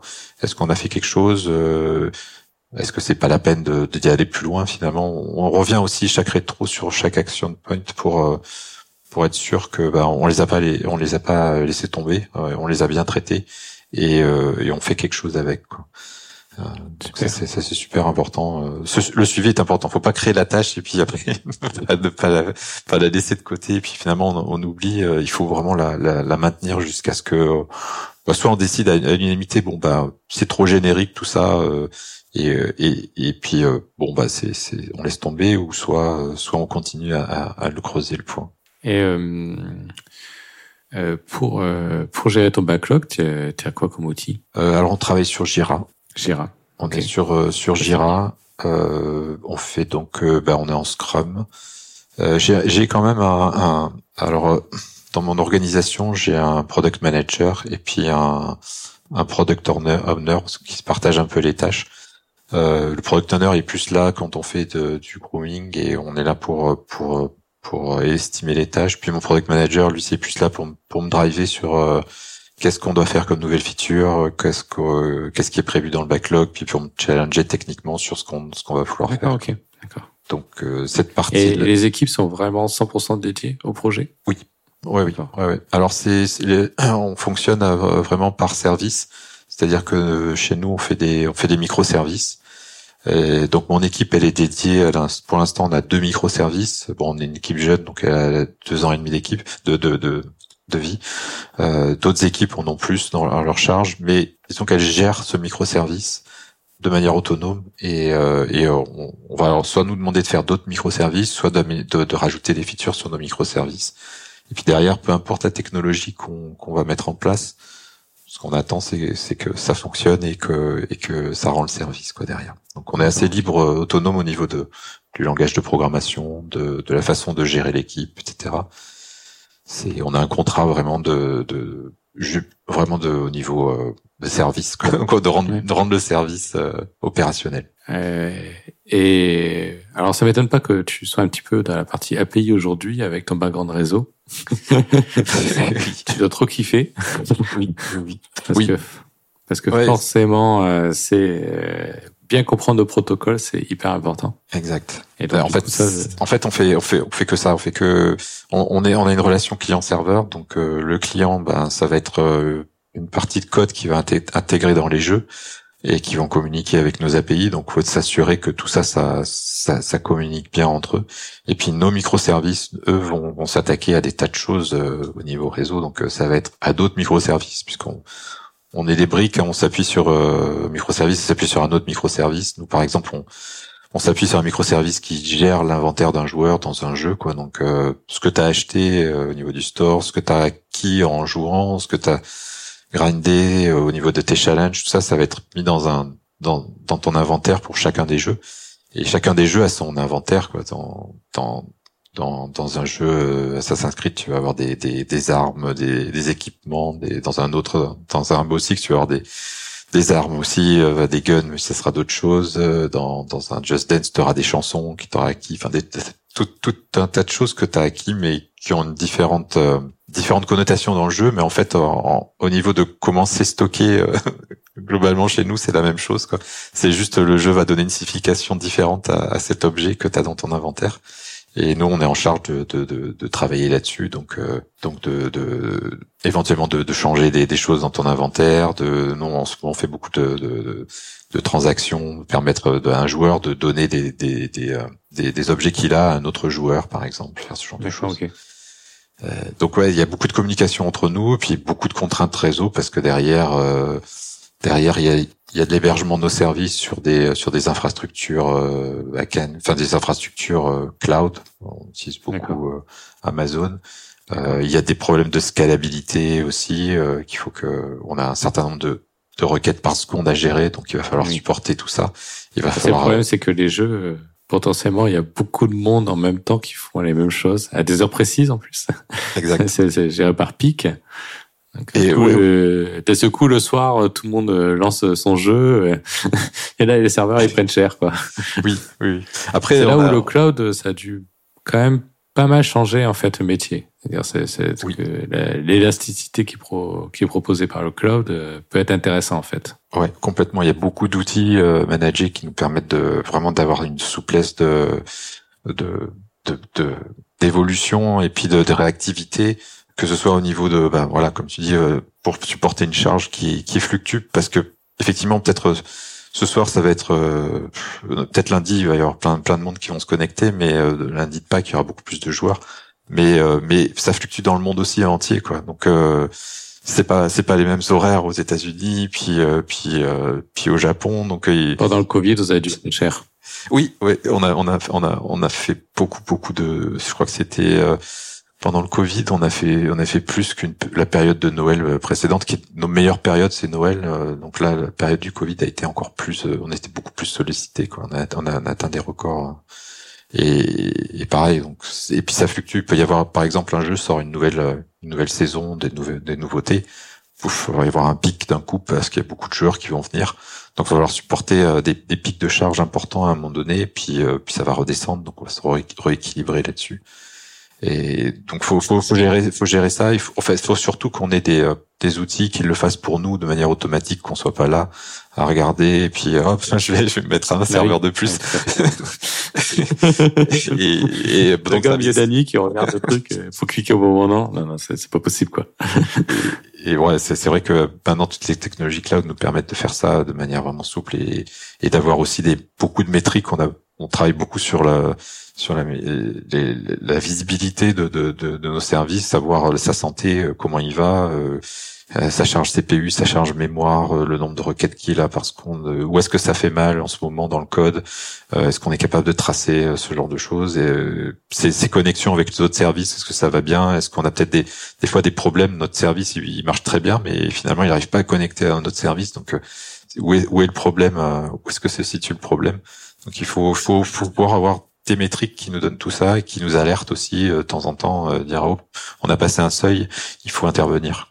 Et vous avez euh, d'outillage en plus de euh, l'outillage qui est fourni par les hébergements cloud ou, pour justement superviser un peu tout ça? Oui, oui, oui, oui. Il y en a. On a une équipe qui est dédiée à tout ce qui est outils. Donc, donc on va, qui vont, qui vont mettre en place des des services, des serveurs Elastic, Elasticsearch qui vont permettre de stocker toutes nos logs, qui vont nous, nous offrir les, qui vont nous donner les, les, outils pour pouvoir aller les chercher, pour pouvoir, le, enfin des outils comme Kibana ou Grafana ou Splunk, enfin ces outils-là qui nous donnent des boards sur différents aspects de euh, de notre service, mais qui, qui sont qui sont complémentaires les uns avec les autres. Donc oui, ils nous fournissent, ils, ils hébergent, ils hébergent, ils mettent en place ces solutions pour qu'on ait de la visibilité sur sur nos services. Donc euh, c'est pas nous qui le faisons parce que c'est c'est quand même euh, ah, c'est normal que ce soit un peu centralisé et industrialisé au niveau de l'entreprise quelque part. Exact, parce qu'en fait on est quand même euh, quand je disais non par exemple notre équipe elle a deux, deux microservices, on a on en est à toutes nos équipes on est à peu près à 70 presque 70 microservices. Donc ah oui, ça fait sachant que voilà des équipes qui en ont cinq ou six c'est pas mal déjà à gérer. Donc ça fait pas mal d'équipes qui font à peu près la même chose. Et donc, de manière transverse, il y a une équipe qui, qui gère les outils pour euh, pour euh, nous permettre d'avoir cette visibilité et puis de, de, gérer aussi tout ce qui est aussi au niveau pipeline de production euh, qui nous aide aussi beaucoup. Quoi. D'accord. Euh, si on revient deux secondes sur l'agilité, j'avais une question par rapport à ça. Est-ce qu'il y a des choses que vous avez mis en place qui sont pas trop dans le le Galen de base, enfin, où vous avez, c'est quoi les adaptations que vous avez fait euh, où toi tu tu as senti que c'était nécessaire et où ça apporte quelque chose et qui fait que bah, tu sors un petit peu du cadre en fait? Euh, ouais, bah, ce que je disais, le, la séquence qu'on faisait après le délit, c'est pas c'est pas trop dans ça. Oui, ça, ça c'est pas c'est assez assez intéressant ça comme, mmh. comme euh, après on a fait on a fait ce qu'on appelle euh, bon là on, c'est une, on se voit chaque chaque début d'après-midi. On se fait une petite réunion. On réserve une heure, mais ça peut être ça peut être cinq minutes, ça peut être dix minutes. Tous les jours, en fait, on se fait euh, on se fait de la, un, petit bilan euh, de de ce qu'on a à revoir comme code. Parce que parce qu'on fait, comme je disais tout à l'heure, on fait beaucoup de revues de code. Et la revue de code, tout ce que, tout ce que vos comités est revu c'est un process qui un peu l'organiser quoi. Qui est un peu lourd parce que euh, forcément euh, en vélocité euh, t'as as fait t'as fini ton ton code, tu le mets à revoir, la personne n'a pas forcément le temps de le revoir, il faut, faut qu'elle prenne le temps de revoir ton code et des fois il est un peu compliqué donc il lui faut du temps aussi pour le faire. Et et puis des fois il y a des questionnements, des choses que qu'on des remarques qui sont faites entre, entre les entre les personnes et et ces remarques bah soit soit tu les laisses agir entre entre deux développeurs et moi, ce qu'on avait constaté, c'est que des fois, ça bloque. Quelque chose qui peut durer, ça peut durer une semaine euh, parce que c'est des va-et-vient, c'est ça va pas. Donc c'est pour ça qu'on fait cette cérémonie où on revoit en fait les questions qui sont un peu bloquantes pour tous. On revoit tous ensemble et, euh, et ça permet de, bah, peut-être de d'échanger un peu plus et d'avoir une opinion différente de l'équipe euh, et puis on essaye d'avoir le de, de, de, trancher sur euh, qu'est-ce qu'on va faire quoi. T'essayes d'éviter le débat d'experts en fait. Complètement. Ouais. le débat d'experts, on essaie de l'avoir tous ensemble là et pour avoir quelque chose de plus pragmatique et éviter l'opposition d'experts qui ont bah, chacun... Des fois, ça, ouais, ça peut, ça peut, des fois, ça, peut, ça peut être sur des trucs bêtes, quoi, en plus. Ouais, ouais, exactement. Puis, euh, puis c'est long et, et c'est long et c'est frustrant pour les, les développeurs que d'avoir à attendre autant de temps et puis ils comprennent pas pourquoi, etc. Euh, et, et, et c'est dans votre definition of done, c'est-à-dire que la tâche peut être mise à done que si la revue de code est passée, ah, avec la partie test, etc. Donc euh, forcément, ça peut être bloquant sur le fait que bah, ta tâche, qui est toujours une progresse, oui, parce qu'on est pas dans notre dans notre Scrum, on a, la revue c'est l'étape finale avant la avant le, la définition of done avant que ce soit fait quoi. Et puis on est on est dans un dans un main trunk donc on, on travaille avec GitLab. Le développeur est sur sa branche, il attend il attend l'approval de tout le monde pour pouvoir le merger dans, dans la branche principale et, et finir ta tâche quoi. Et, et là c'est pour le coup ce sera fini euh, et euh, et ce sera bon donc euh, oui, il y a, y, a, y a, cette cérémonie. Eh, ça peut durer cinq minutes, toi, s'il n'y a rien à se dire, c'est bon. Euh, si ça, ça, peut, ça peut durer une heure parce qu'on peut, on a besoin de discuter, on a besoin de trancher. Il y a des trucs bêtes, hein, mais euh, les noms, les noms des fonctions, les noms des, des choses, des classes, c'est des choses des fois, ben, on passe du temps dessus et euh, bon, bah cinq ou six, on s'écrit les, les, quatre noms qui nous viennent, on vote et puis c'est fini, et puis on passe à autre chose. et voilà, sinon, bonne sinon pratique, non mais euh, tu peux t'écharper sur du naming. Hein, ben, exactement. Donc euh, ça, j'ai trouvé que c'était une cérémonie qui était très efficace euh, et puis en plus ça permet en temps, enfin là vu que on est beaucoup en remote, ben, on se revoit, on se revoit une deuxième fois dans la journée. ok, on se dit coucou, mm. on se donne des choses, on s'échange un petit peu, on maintient le contact et je trouve ça vachement important. Ouais, euh, bien. Bah, et là, on retombe sur tes pratiques management où euh, comment tu comment tu gères le contact avec les différentes équipes euh, justement qui sont. Il y a une partie à la maison. tout le monde n'est pas au même endroit. On n'a plus le, les discussions à machine à café comme avant. Non, non, non. Et donc du coup, tu as au moins deux deux rendez-vous quotidiens, un le matin et en début d'après-midi qui l'air de rien, ça permet aux gens quand même de blaguer euh, deux minutes. Euh. Oui, oui, oui. C'est important. Ah non, c'est clair, hein, non, c'est sûr, c'est c'est c'est c'est important de se voir. Ouais. Chez Exorica, on a mis en place quelque chose. Euh, on a mis en place à midi, midi 15. Tous les midis, euh, on se connecte tous et on se dit coucou, on, raconte deux trois trucs. Euh, de temps en temps, il y en a un qui veut partager quelque chose avec avec les autres. de temps en temps, il y a une news qu'on veut partager. voilà, c'est c'est l'occasion de tous se voir comme si on allait tous au pain un café à ce moment-là. Mhm. Et euh, à midi 15, on dit allez, bon app à tous, et puis euh, tout le monde va, manger. Mais du coup, euh, tous les midis, on se voit. On le fait le lundi, mardi, mercredi, jeudi. Le vendredi, comme ça, si tu tu peux aller manger avec les copains dehors ou n'importe quoi, c'est plus cool, quoi. Et mais l'air de rien, c'est c'est sympa parce que petit à petit, avec le temps, sur des parce qu'on a des personnes que j'ai jamais vues physiquement hein, mhm. chez Exabrica. Et petit à petit, avec le temps, tu apprends à connaître les personnes. Parce qu'ils te racontent leur péripéties, euh, les derniers trucs rigolos qu'ils ont eus, euh, des, difficultés. On a tous des, des, trucs qui nous arrivent dans la vie euh, de temps en temps. C'est, c'est fun, quoi. Enfin, c'est fun. C'est pas drôle sur le coup. Et après coup, c'est drôle. Donc, ça fait rire les copains. Donc voilà, donc c'est un peu, euh, c'est un peu l'idée. Ouais, bah ouais, c'est, bah c'est, c'est, vraiment, c'est pas mal. C'est, c'est bien comme, comme, comme comme cérémonie, enfin comme comme pratique parce que ça ça aide chacun l'a jamais fait. C'est quelque chose ça serait intéressant qu'on le fasse. Après, j'ai du mal. Moi, en tant que manager, souvent on me reproche de, on, le, reproche qu'on a en rétro, c'est ah, on fait trop de réunions, on fait trop de meetings. Alors c'est souvent, j'ai un peu dû me dire, ah, là, est-ce que je t'en remets un, nouveau comme ça? Mais c'est ce que, ce que, ce que tu, tout le monde Alors tout le monde dit, euh, on fait trop de meetings, etc. Et moi j'ai les mêmes, euh, mêmes remarques. Hein. Et en fait, euh, on a dit bon, on va essayer, on va essayer quelques semaines, on va voir quoi on fait le midi midi 15 et en fait personne se plaint du midi midi 15. Bah, c'est cool. Parce que c'est volontairement un moment où le l'enjeu principal c'est pas d'être sur une tâche technique. Mhm. C'est pas de résoudre un problème technique ou de faire un meeting technique ou euh, l'enjeu principal c'est juste se voir. Donc on peut parler technique à certains moments, il y en a un qui euh, qui a creusé une solution technique géniale et qui veut la montrer à tout le monde et qui fait une petite démo, etc. C'est rigolo, mais c'est plutôt anecdotique. L'enjeu principal, c'est euh, les gens euh, discutent, euh, échangent, et blaguent sur l'actualité. C'est beaucoup autour de ça. Et petit à petit, bah, ça permet de savoir bah, que lui, il a eu ces difficultés-là. Donc, ça peut expliquer que c'est un peu difficile pour lui, ou mmh. ou il y a il y a Bob qui a des problèmes avec son enfant qui a la maison qui a la grippe, etc. Enfin voilà, on apprend, t'apprends un peu les choses et donc du coup, tu développes un peu d'empathie. C'est hyper important pour la communication de l'équipe et comprendre un peu les choses. Donc en fait, on est tous assez fans de ça.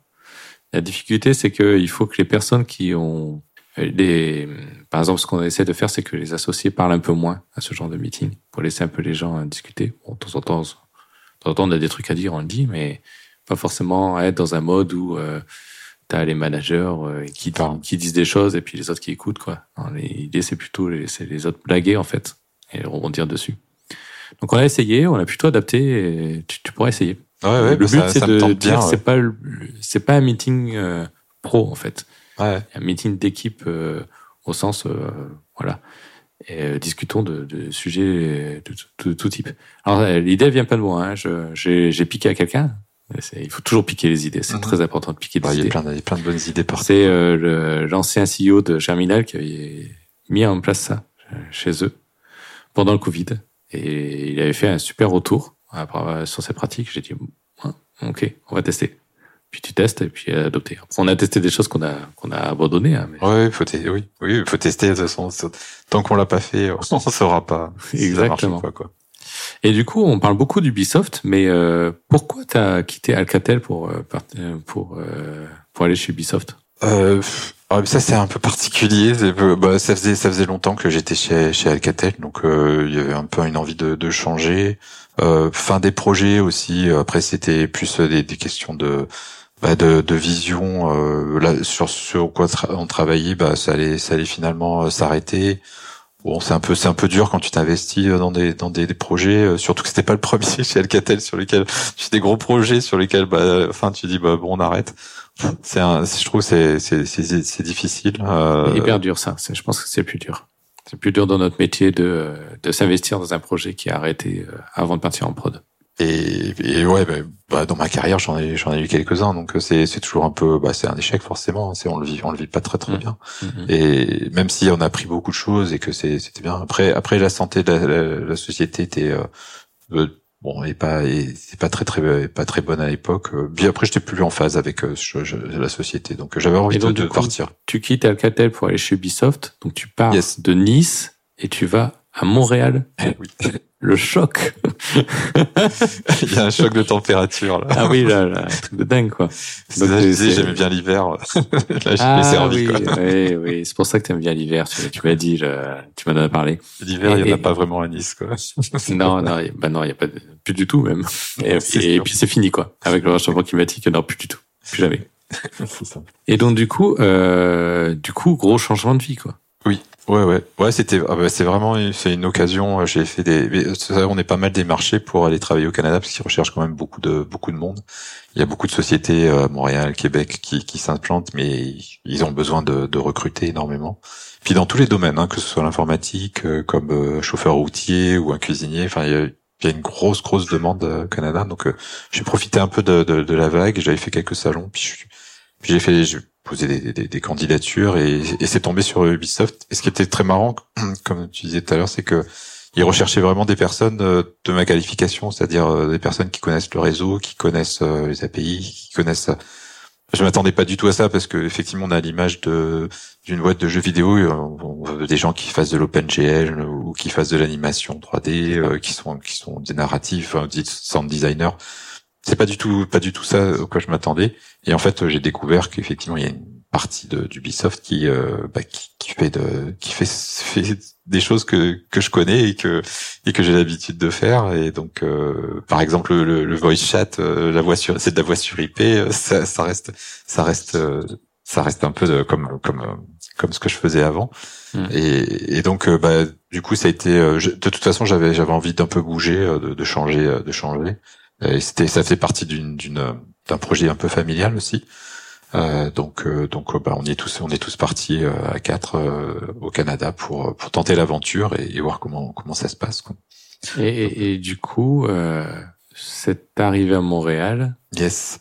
Euh, comment donc, ça se passe? bah, c'est c'est c'est c'est différent parce que c'est c'est une c'est une autre vie hein, c'est une autre une autre culture, euh, une autre façon de de voir les choses, de travailler, euh, de de Euh, donc faut, faut s'habituer, hein. faut pas, faut pas, faut pas rester sur ses sur ses acquis, sur sa sur sa vision des choses. Euh, au niveau euh, au niveau professionnel, c'est quoi les grosses différences? Ben, il y a des, il y a, alors, je je saurais pas dire si c'est si c'est une différence dans le sens où euh, c'est c'est quand même particulier au, au, au Québec. Il y a il y a une très grande proximité des gens. il y a beaucoup de, de beaucoup beaucoup de communication, beaucoup de très très très euh, familier, presque on commence tutoie déjà c'est assez familier. Euh, et euh, voilà on peut on peut il y avait beaucoup de bienveillance beaucoup l'accueil l'accueil que j'ai eu était très très très chaleureux.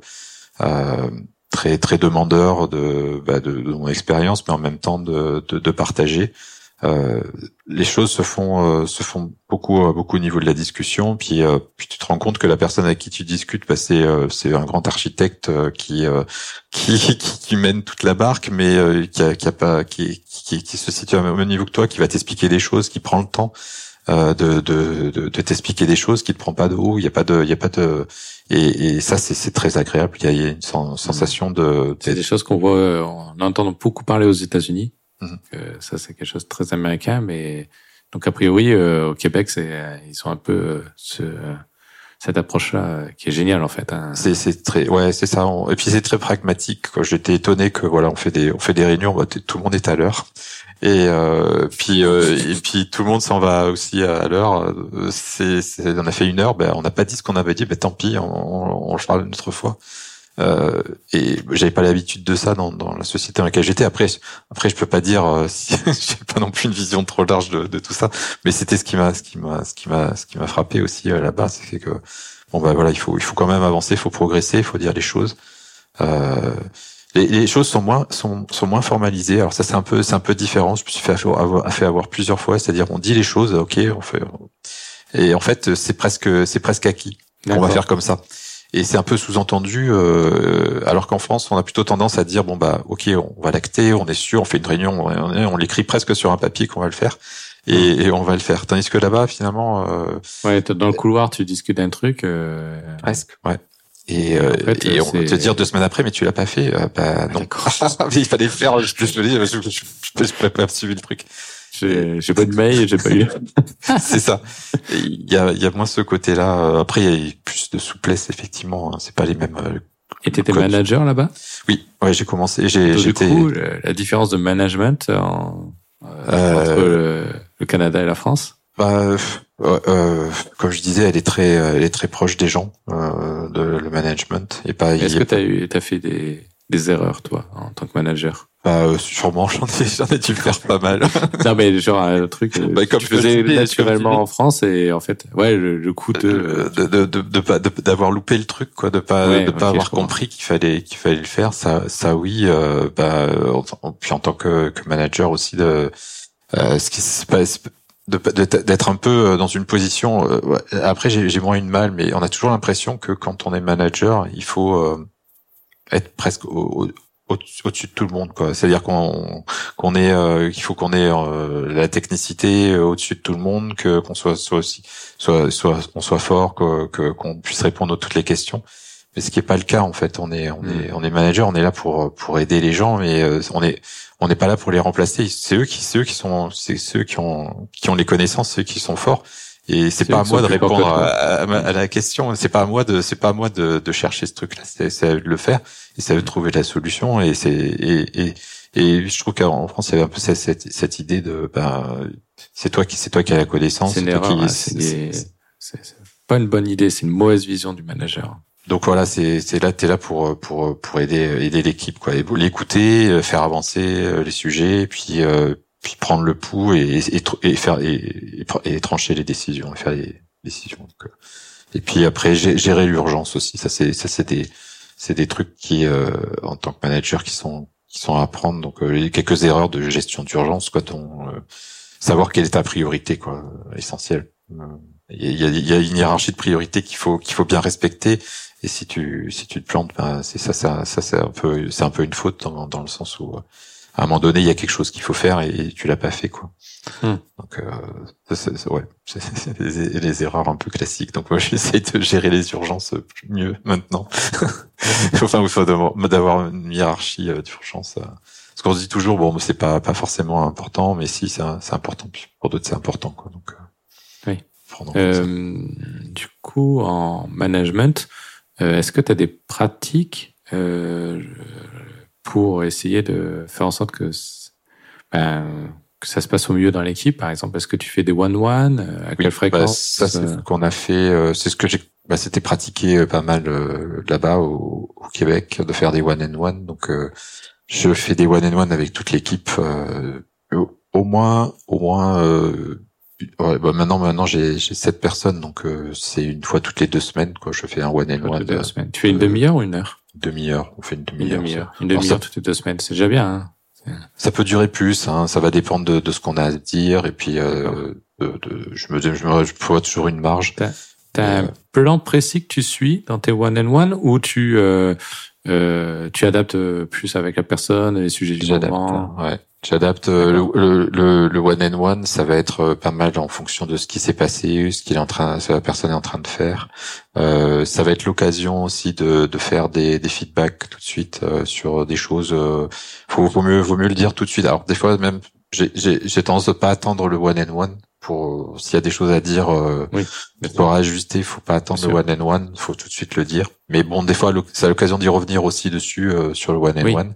exactement. Euh, et puis de d'en reparler euh, de sentir et donc du coup ça c'est quand toi tu fais des feedbacks comment tu recueilles des feedbacks vers toi en fait? C'est tu utilises le one and one pour ça ou euh, les feedbacks vers moi alors ça c'est c'est moins c'est moins pratiqué. Bah, j'ai moi j'ai des one and one forcément avec mes, mes responsables. Tout, non mais là, un petit peu comment tu euh, comment tu fais en sorte de ben, que tes les personnes de ton équipe te remontent le maximum d'informations? C'est pas forcément évident de temps en temps d'avoir les bonnes informations et d'avoir euh, pour pouvoir aider en fait à, avancer sur les sujets.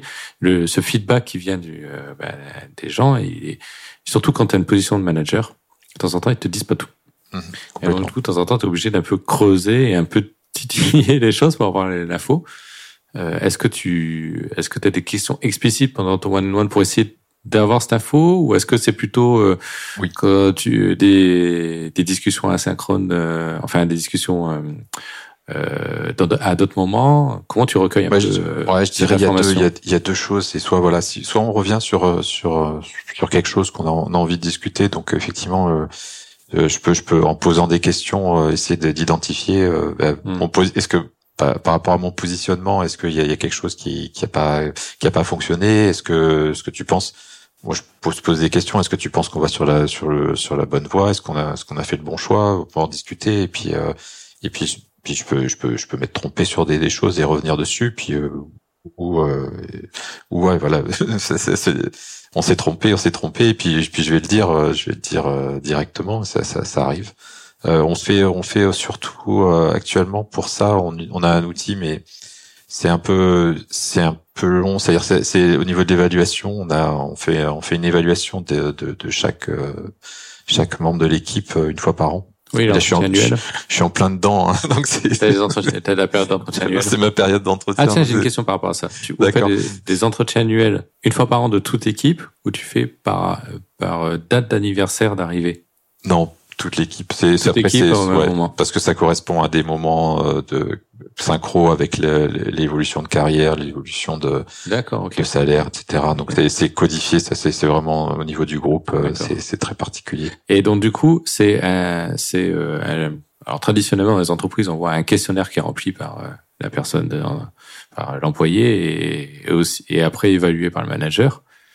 Est-ce qu'il y a des choses un peu particulières que vous faites autour de ça? Ouais, bah disons que ça va être l'occasion de, de, de d'échanger, puis euh, euh, les, les, collaborateurs vont, vont faire du feedback sur sur sur moi, donc c'est pas directement euh, lors de cet entretien, mais il y a aussi ce qu'on appelle les 360, donc euh, on va demander, ah. on va demander à des, alors c'est pas moi, ça va être mon manager qui va demander à à quelques personnes de mon équipe qui va choisir ou d'autres personnes, des personnes avec qui j'ai travaillé pendant l'année, de donner du feedback sur euh, sur euh, sur moi, sur comment comment ils ont ressenti le travail avec moi, soit au niveau de l'équipe, soit une collaboration qu'on a faite. J'ai travaillé une semaine avec quelqu'un, bah qu'est-ce que tu penses de cette personne Ça va nous arriver. Donc la période de, la période d'évaluation est assez lourde parce qu'on a une période vraiment où on reçoit des tas de demandes de personnes disant eh oui. qu'est-ce que tu penses de cette personne c'est eh ça et donc euh, et souvent on va on va donner on va donner du feedback euh... tout ça est formalisé euh, par écrit etc ouais alors ça ça dépend parce que des, des fois c'est un peu des fois ça peut être un peu compliqué le feedback euh, quand il est quand il est un peu, eh un peu compliqué. Euh, donc ça va être plutôt entre les personnes euh, directement, euh, soit bah, par écrit ou par oral. C'est souvent par écrit, mais, est-ce que ça va être anonyme, ça va être anonyme sur les feedbacks? Parce qu'il y a une façon de faire des feedbacks et il y, a il y a une bonne façon de faire en fait. Hein. Oui, je crois que la meilleure description que j'ai vue, c'est dans le livre de Netflix. Euh, euh, la règle pas de règle. À un moment donné, il explique dedans comment, ou dans Dream Team aussi, j'ai lu euh, comment tu peux faire des feedbacks pour faire en sorte que justement ce soit bien pris par la personne, enfin le mieux possible, parce que de temps en temps dans les feedbacks, le but c'est d'être euh, plus honnête possible, d'expliquer pas forcément tout ce qui est parfait, et d'expliquer aussi les euh, là où la personne est un peu moins bonne pour qu'elle puisse progresser en fait. C'est la partie euh, assez assez difficile, ça demande ça demande du temps et un peu d'entraînement. Et, euh, et puis ça demande, ouais, ça demande de d'y réfléchir quand même. Avant de, avant de donner ce genre de feedback, ça demande un peu de réflexion, euh, de le formaliser, de se dire, et puis de, de réfléchir à voilà de l'impact, parce que a de l'impact sur la, personne. Donc c'est, et puis, puis on est quand même assez drivé de fait. Le but c'est d'encourager les personnes, c'est pas de, c'est pas de les enfoncer, c'est de, c'est donner, euh, c'est dire voilà, il y a, y a, un point de faiblesse, c'est ça. Qu'est-ce qu'on va faire maintenant pour, pour est-ce que tu as des idées pour améliorer? Est-ce que moi j'ai des idées peut-être pour pour pour améliorer ça? On va faire ça.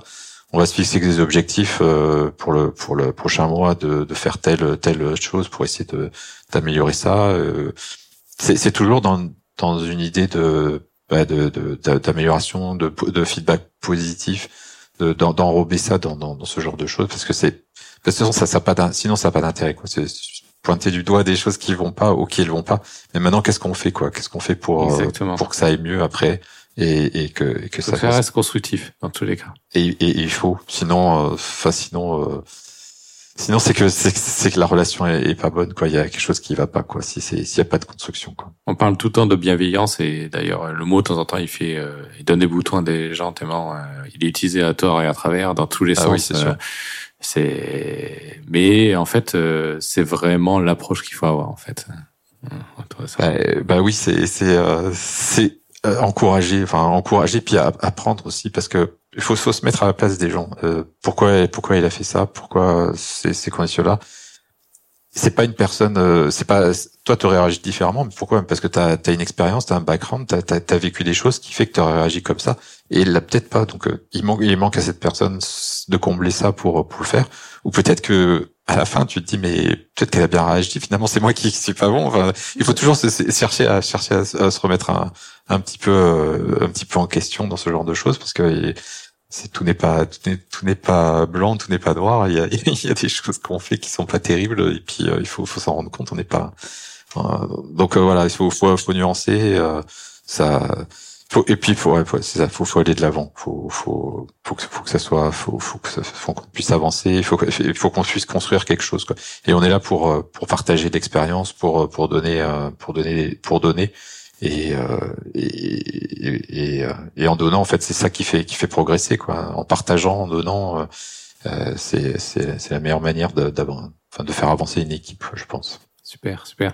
Et euh, du coup aujourd'hui euh, tu as quand même un temps important dans ton emploi du temps pour manager en fait hein, donc ça représente une grosse partie de ton de l'effort que tu fais au quotidien est-ce que tu as encore du temps sur des sujets tech? Comment tu euh, appréhendes le sujet de... Euh, en fait, la, grande question derrière, c'est euh, quand tu es tech et, amoureux de ça, quand tu es un codeur et amoureux du code, tu peux devenir manager, mais après, il y a la question de comment je maintiens mon niveau technique, mhm. est-ce que c'est important, qu'est-ce que je fais, comment tu positionnes par rapport à cette à ce bah, sujet alors je suis, je suis, euh, je reste impliqué dans l'équipe dans le sens où euh, ben les sujets techniques on en parle euh, au daily, on en parle tous les tous les jours sur les sur les projets et, et donc je continue à m'informer, à apprendre, à apprendre des, à apprendre des choses, à apprendre des choses de, de ce qu'ils font. Ils montrent, il y a beaucoup de, de partage des démos, des choses comme ça où chacun va montrer ce qu'il ce qu'il a fait. Donc euh, j'absorbe j'absorbe ses connaissances et euh, c'est ça qui me nourrit quoi. Donc effectivement, je vais pas je vais pas aller euh, coder. Je j'en fais j'en j'en fais au niveau de, de, de mon travail, je n'arrive pas à trouver le temps de, de coder, c'est clair, parce que les journées sont bien remplies et il y a beaucoup de choses à faire. Mais mais je, je ouais, je, je, je, continue à apprendre tous les jours euh, ben, qu'est-ce que un nouveau service euh, d'Amazon, comment il va fonctionner, à quoi il sert. Euh, une nouvelle librairie euh, TypeScript qui a été intégrée pour faire ceci, cela. Tu réserves du temps dans ton emploi du temps pour ça ou c'est entre deux sujets? Non, parce que c'est mon tu Ou c'est le soir, tu peux pas t'empêcher, t'es obligé de regarder. Euh, non, en fait. Non, j'aimerais bien, mais après, il y a, après il y a le, le, le, le, quotidien aussi, il y a d'autres choses à faire le soir. oui, oui, j'imagine. On a tout.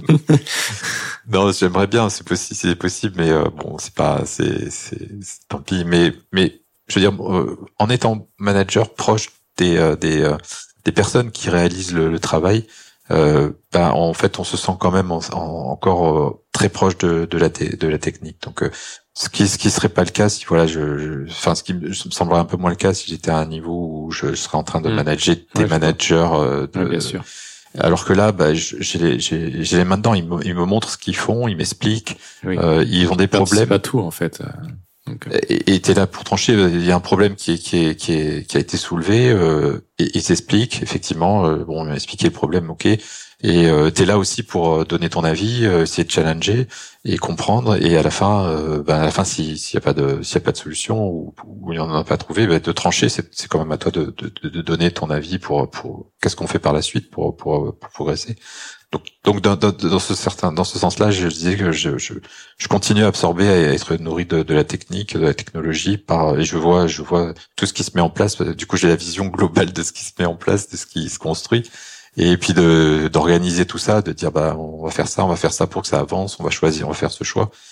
Euh, J'assume ces choix et puis euh, et puis on va y aller. Et puis euh, et puis chacun chacun va grandir avec l'expérience de, de, du projet qu'il est en train de travailler. Puis euh, et, et, et, voilà donc moi j'ai pas de ça, ça, ça, compense ça compense ce, ce, manque qui est qui est de, de, de pas de pas coder euh, des revues de code moi ça ça, ça m'arrive de regarder une revue de code euh, puis de voir les choses parce que même si je suis pas jamais jamais fait de, de Node euh, je comprends le code c'est pas compliqué. Il y a même des choses que j'apprends et puis puis derrière j'ai j'ai l'habitude de coder donc pourquoi tu as fait ça? Pourquoi est-ce que tu et puis fonctionnellement, euh, est-ce que tu as pensé à faire ce test? Est-ce que tu as, pensé à, tester ce cas-là?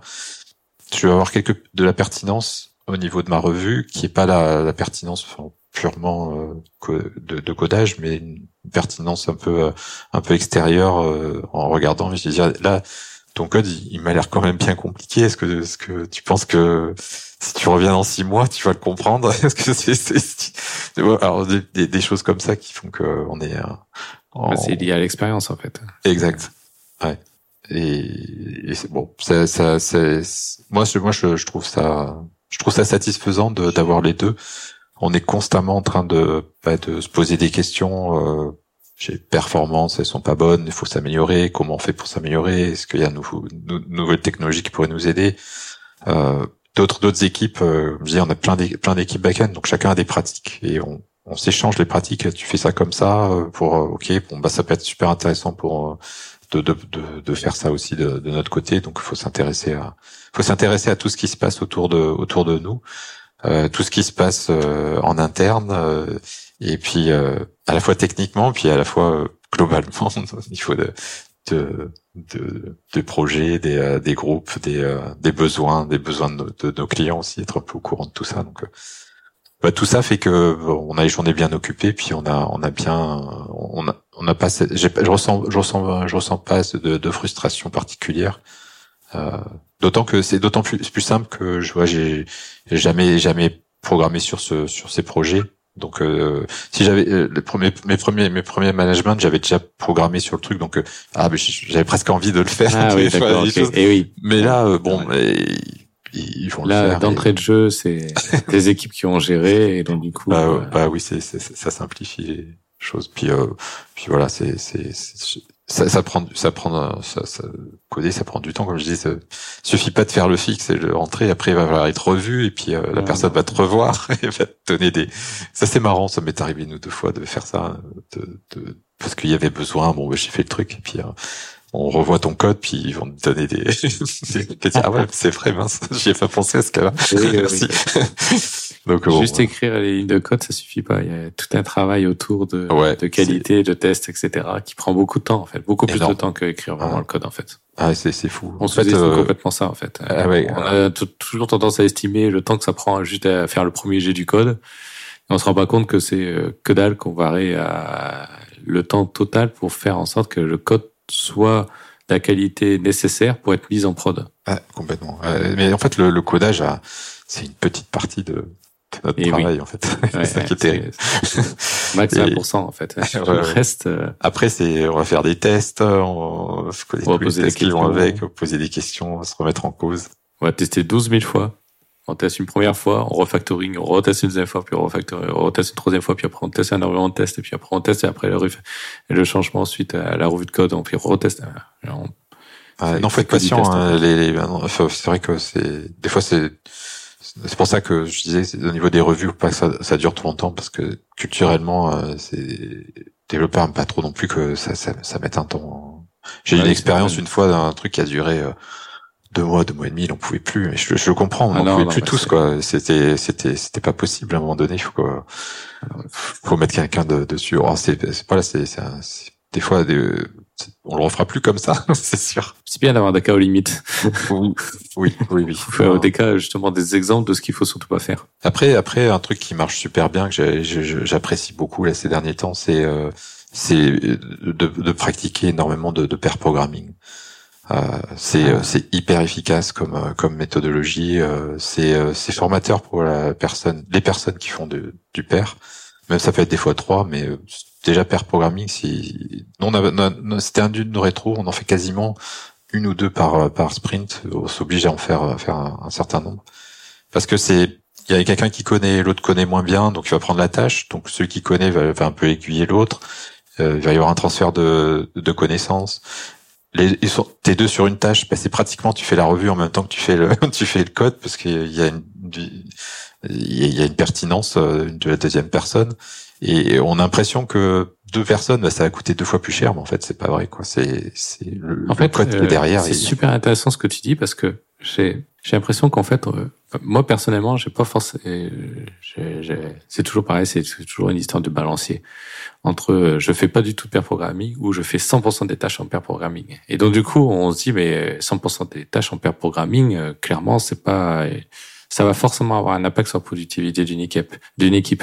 Et ce qui est intéressant dans ce que tu dis, c'est en fait, tu peux, tu peux sélectionner des sujets pour faire du pair programming. Tu n'es pas obligé de faire 100% de tes, euh, tes, tâches en pair programming. Tu sélectionnes quelques tâches à faire en pair programming.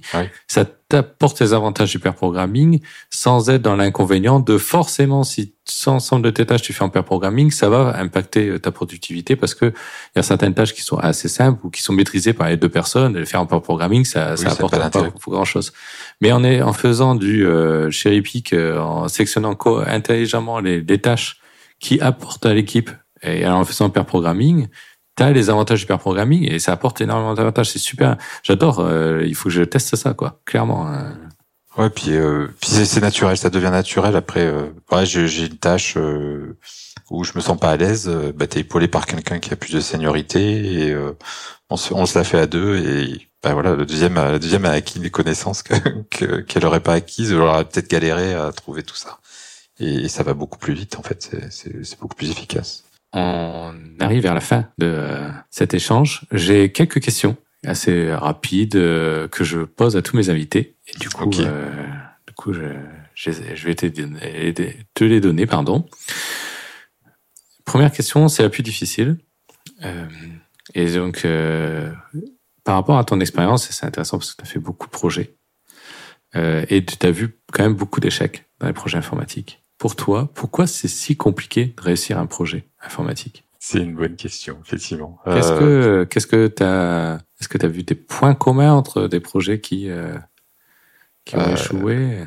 Ouais, c'est euh, c'est le, les, les, là où on échoue beaucoup, c'est dans, dans l'estimation des projets en fait, dans, dans, dans, ce que ce que tu penses réaliste et qui, qui ne l'est pas. Donc faut faut être très pragmatique, très euh, très réaliste dans ce que tu es capable de faire et, et, avoir une vision euh, itérative des choses. Et les échecs en fait euh, que j'ai eu, c'était surtout sur des ambitions de projets très très importants que on se donne on se donne une ambition qui est trop trop grosse par rapport à par rapport à ce qu'on ce qu'on ce qu'on est capable de faire en fait, ce qu'on est capable de produire.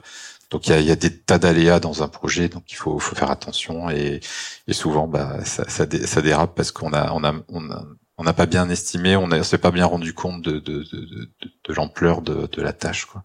Donc il y a, la part d'estimation, donc c'est pour ça que l'expérience, enfin savoir un petit peu euh, ce que c'est, euh, ce que ça, ça requiert de faire de faire un projet, euh, ça demande quand même une, une bonne une bonne expérience, une bonne expertise de bah, de, de, ce qu'on doit, ce qu'on est censé faire, quoi.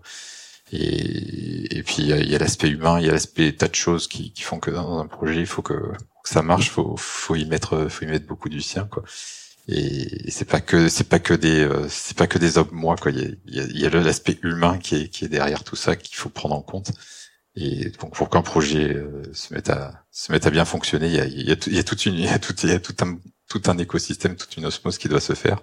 Déjà, il faut que les, gens soient le comprennent, le, le, le, sentent bien, soient, soient, soient conscients de, de ce qu'ils font. Ils ont la bonne vision des choses et ils savent où ils vont. Il faut bien communiquer, il faut bien, faut bien faire ça. Puis, faut, faut être réaliste. Faut être réaliste dans les objectifs et euh, puis pas, pas hésiter à y aller pas à pas. C'est, c'est, c'est ce qui me, ce que j'aime bien dans les dans les méthodologies agiles, c'est que on, on progresse et, et, on sait qu'on a progressé, on a fait telle tâche, ok c'est fini. Le mode itératif c'est génial quoi. Hmm. Et, et, voilà, c'est on construit, on, on, construit brique par brique et on n'a jamais, voilà, on construit pas une maison comme ça. Il faut, il faut, faut construire euh, toutes les parties les unes après les autres.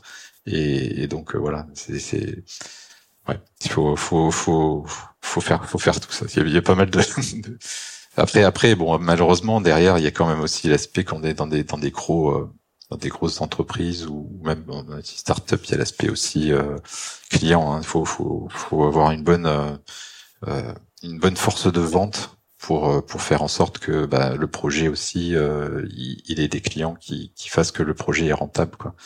Donc ça c'est c'est à ne pas négliger parce qu'on a toujours le côté technique. Le technique, bah, il, projet il est bien, il, tient la route, c'est un beau, c'est un beau produit, mais il n'y a pas de marché, il n'y a pas, il y a personne qui veut le vendre, ou il n'y a pas, il y a pas ce qu'il faut, il n'y a pas ce qui est, mis en place dans dans, dans l'entreprise pour pouvoir le vendre correctement, pour pouvoir euh, pouvoir démarcher correctement euh, les, marchés qui vont bien. Donc euh, il y a cette partie-là qui, qui est que nous on maîtrise très peu et on et en tant que technique on a du mal à à, à, comprendre parce que c'est c'est pas notre métier, mais en même temps c'est c'est le nerf de la guerre, c'est de gagner de l'argent. Donc il faut, faut, quand même faut quand même en être conscient et et c'est vrai que des fois c'est ça fait ça fait mal de, de fermer un projet, mais euh, ça fait peut-être encore plus mal de le continuer. Donc mm. euh, il faut il faut avoir cette cette vision des choses quoi. Faut pas s'arrêter à la vision euh, technique quoi. C'est la vision. Il y a autre chose. Il y a un marché. Il y a il y a une conjoncture qui fait qu'à un moment donné, ça passe, et une conjoncture qui fait bah c'est pas bon, c'est pas le bon moment, mais c'est pas le c'est pas le bon marché. Et puis un peu de chance aussi, un peu de hasard des fois. D'accord. Euh, en général, je demande si ton entourage comprend ton métier. Euh, euh mais du non? Ah, alors, si peut-être quand tu discutes un peu avec papa ou oui, ah, c'est cool. Il y a quand même des informations à la famille. Yes, ouais, oui, c'est sûr. Oui, oui. Oui, bon, on, a, on arrive à, mais c'est c'est quand même il y a un décalage parce qu'on est, euh, on fait fait pas du tout la même chose. On fait, c'est d'accord. Puis les, enfin, je veux dire, ça évolue tellement vite les, les, technologies que c'est difficile d'expliquer euh, le, le, cloud, la scalabilité, euh, ce genre de choses. Qui c'est c'est très loin de. Mais non, ouais, non, c'est c'est c'est plus, plus compliqué. Effectivement, euh, je peux, je, mon père, on a fait, on a travaillé ensemble, on a fait des sites web, donc. Euh, à ce niveau-là, on s'entend, on s'entend bien, on se comprenait bien. D'accord. Ah, mais c'est déjà énorme. ouais, ouais, c'était cool. euh, si tu avais la possibilité de faire une pause et de partir en voyage demain matin, là, j'ai un coup de baguette magique, je te mets en pause, hop, c'est bon, toute ta partie pro, c'est géré. Tu peux partir en voyage demain matin et même tout, euh, toute ta vie administrative est gérée. Tu vas où? Euh, Je pense que J'ai deux, deux destinations favorites. Ah. Euh, j'aime beaucoup le Japon. J'ai beaucoup aimé le Japon. Mm. Euh, j'ai fait deux fois. J'ai essayé ouais, une petite fois, une petite fois, puis une autre fois. J'y allé longtemps, donc j'ai beaucoup aimé. Et puis, euh, et puis le, le, Canada aussi, ça me plaît. C'est un, un endroit qui m'a beaucoup plu. Donc, oh. Est-ce qu'on peut, est-ce qu'on peut aller sur les, on peut faire deux voyages, faire les deux. Après, il y a deux, c'est des endroits que je connais, donc j'apprécie et je sais que j'y retournerai avec beaucoup de plaisir. Euh, je suis un fan de vélo, donc euh, je prendrai mon vélo avec moi pour pour faire des balades à vélo là-bas. D'accord, ok. Euh, est-ce que tu as des, des projets à venir? Est-ce que pro, pas pro Est-ce que tu as des projets ou c'est plutôt calme en ce moment ou euh, Est-ce qu'il y a des choses que tu as voulu faire pendant le Covid, ça t'a frustré et donc du coup tu Ouais, je me dis, mais mince, pourquoi j'ai pas fait tout ça dans, pendant, pendant le Covid? J'ai plein de choses que je me dis. ouais, ouais, j'aimerais bien, bah, ouais, je, tu vois, j'aimerais bien me faire quelques projets sur des, euh, sur des, euh, sur des frameworks de. En ce moment, on travaille sur du, on va, on va peut-être travailler sur du Nest.js. J'aimerais bien ah, faire un projet là-dessus. Je te conseille. Bon, tu vois, c'est, c'est, quelque chose que j'aimerais bien un connaître. Euh, on peut te faire un cool. Franchement, et ça, nous, on, est convaincus. Bon, mais tant mieux, ça m'intéresse parce qu'on se pose la question, on a déjà une complexité qui est énorme, donc on va dire est-ce qu'on cette complexité, on va la rentrer dans une SJS pour rajouter une complexité mais Non, en fait, non, tu verras que non. Mais ouais, ouais, super intéressant. Ouais, euh, ça, ça me paraît bien. Après, ouais, je... C'est quoi la dernière série ou le dernier film que tu as regardé? Euh, La dernière série, c'est euh, Drôle. J'ai regardé sur euh, Netflix. Euh, je crois que c'est. Alors, je connais pas ah, les acteurs. C'est pas le créateur de. Euh, de 10%. De 10%. Oui, tout à fait. Je sais pas vu encore. C'était, c'était vraiment bien. J'ai, j'ai bien aimé. C'était euh, sur le stand-up, sur la comédie. Ah, j'ai bien aimé. C'est, c'est une belle, belle comédie. Okay. Et les personnages sont bien et sont, sont très, très attachants. Et ouais, c'est, bon, c'est, c'est le milieu du stand-up en plus. Je connais pas vraiment, mais et puis le milieu un peu, un, un peu des gens qui essaient de s'en sortir en faisant du stand-up, donc euh, en faisant ah des petits boulots. Quoi. Faut que je, faut que je jette un œil à ça. Est-ce que tu as des recommandations de films, livres, euh, séries, podcasts, euh, chaînes YouTube, ce que tu veux en fait, euh, une recommandation à dire, bah ça, ce truc-là, je trouve que ça déchire et, et peut-être d'autres personnes pourraient découvrir. Euh, j'ai un peu de mal. moi, je, en ce moment, ma recommandation, elle est, je suis, j'aime beaucoup la musique, donc euh, en ce moment j'écoute beaucoup. Euh, je vous conseille le dernier Ghost. Je, je, suis un fan de, de, de, ce groupe de musique que je vous conseille. Et puis euh, et puis euh, j'ai découvert, enfin je allé voir en concert la semaine dernière euh, le groupe Deluxe. Et, et j'écoute beaucoup aussi en ce moment Deluxe, donc super groupe là qui est dans la région, qui, qui vient d'Aix. Et je vous conseillerais euh, d'écouter aussi à vous. Intéressant. Euh, J'ai une baguette magique. Grâce à cette baguette magique, je peux rajouter des heures dans ta journée. T'en fais quoi? Euh... Là, je dis tiens, je te rajoute X heures dans toutes tes journées. T'en fais quoi? Euh, Ben en fait, je regarde euh, les vidéos et euh, les podcasts. Et j'écoute les podcasts que j'ai pas le temps de réécouter. Ah. de voir dans toute la, tu déplies ta série. Parce qu'en fait, euh, c'est j'aime bien. Euh, il y a plein de choses hein, super intéressantes. Je les mets de côté, mais j'arrive jamais trop le temps de, de les voir ou de, prendre une heure pour le faire. Quoi. Donc euh, ouais, j'aimerais bien, j'aimerais bien ça. Qu'est-ce que tu conseillerais à un jeune développeur euh, Qu'est-ce que je conseillerais à un jeune développeur pour l'aider dans, dans son métier, sa carrière Est-ce que tu aurais un conseil à lui donner mon, mon, conseil, c'est c'est de, bah de, bah de, d'être à l'écoute de, de, plein de choses, quoi, de pas se, de pas se, focaliser sur euh, sur cette technologie ou sur son, son langage de prédilection. C'est euh, c'est de ouais de d'aller sur plein de choses, de découvrir plein de choses. Il y a, il y a, il y a plein de plein d'avantages, euh, souvent des inconvénients sur des tas de langages, mais on en trouve plein de plein d'intérêts. Donc c'est de pas de pas se mettre d'ornière, de d'y aller et puis de découvrir tout ce qui tout ce qu'il peut découvrir. Il n'y a pas de, de bon ou mauvais projet. Euh, ça, c'est tout est tout est tout est intéressant. Et, euh, et puis euh, puis de voilà d'être un peu humble par rapport à ce, ce qu'il fait, ce que ce qu'il fera. De toute façon, ça va être plein de fois changé, donc euh, faut pas s'attendre à ce que on soit. Un code n'est jamais parfait. De toute façon, la meilleure façon d'être humble, c'est de regarder le code que tu as produit il y a quelques années, exactement, et de le relire, et de ce coup, tu fais, ok, ok, Ah, donc je progresse tous les jours et ça se voit quoi en fait. J'ai fait de la merde à ce moment-là. Enfin, les critères mm. bougent quoi, c'est normal. Hein. Puis d'écouter les autres quoi, les, autres euh, vont te dire des choses et puis euh, et puis pas, tu peux donner des, des, des, euh, des, idées aux autres. Donc c'est ouais c'est ça c'est c'est Et du coup même question pour un jeune manager. Un jeune manager, euh, eh ben il faut il faut ouais, ce que, le conseil que je, je dirais c'est intéresse euh, pareil il hein, faut, s'intéresser à tout mais à, ce moment-là tout ce que ce que ce qu'on va te ce qu'on va te dire ou donner euh, parce qu'on est beaucoup sollicité euh, des réunions de management des réunions de choses comme ça.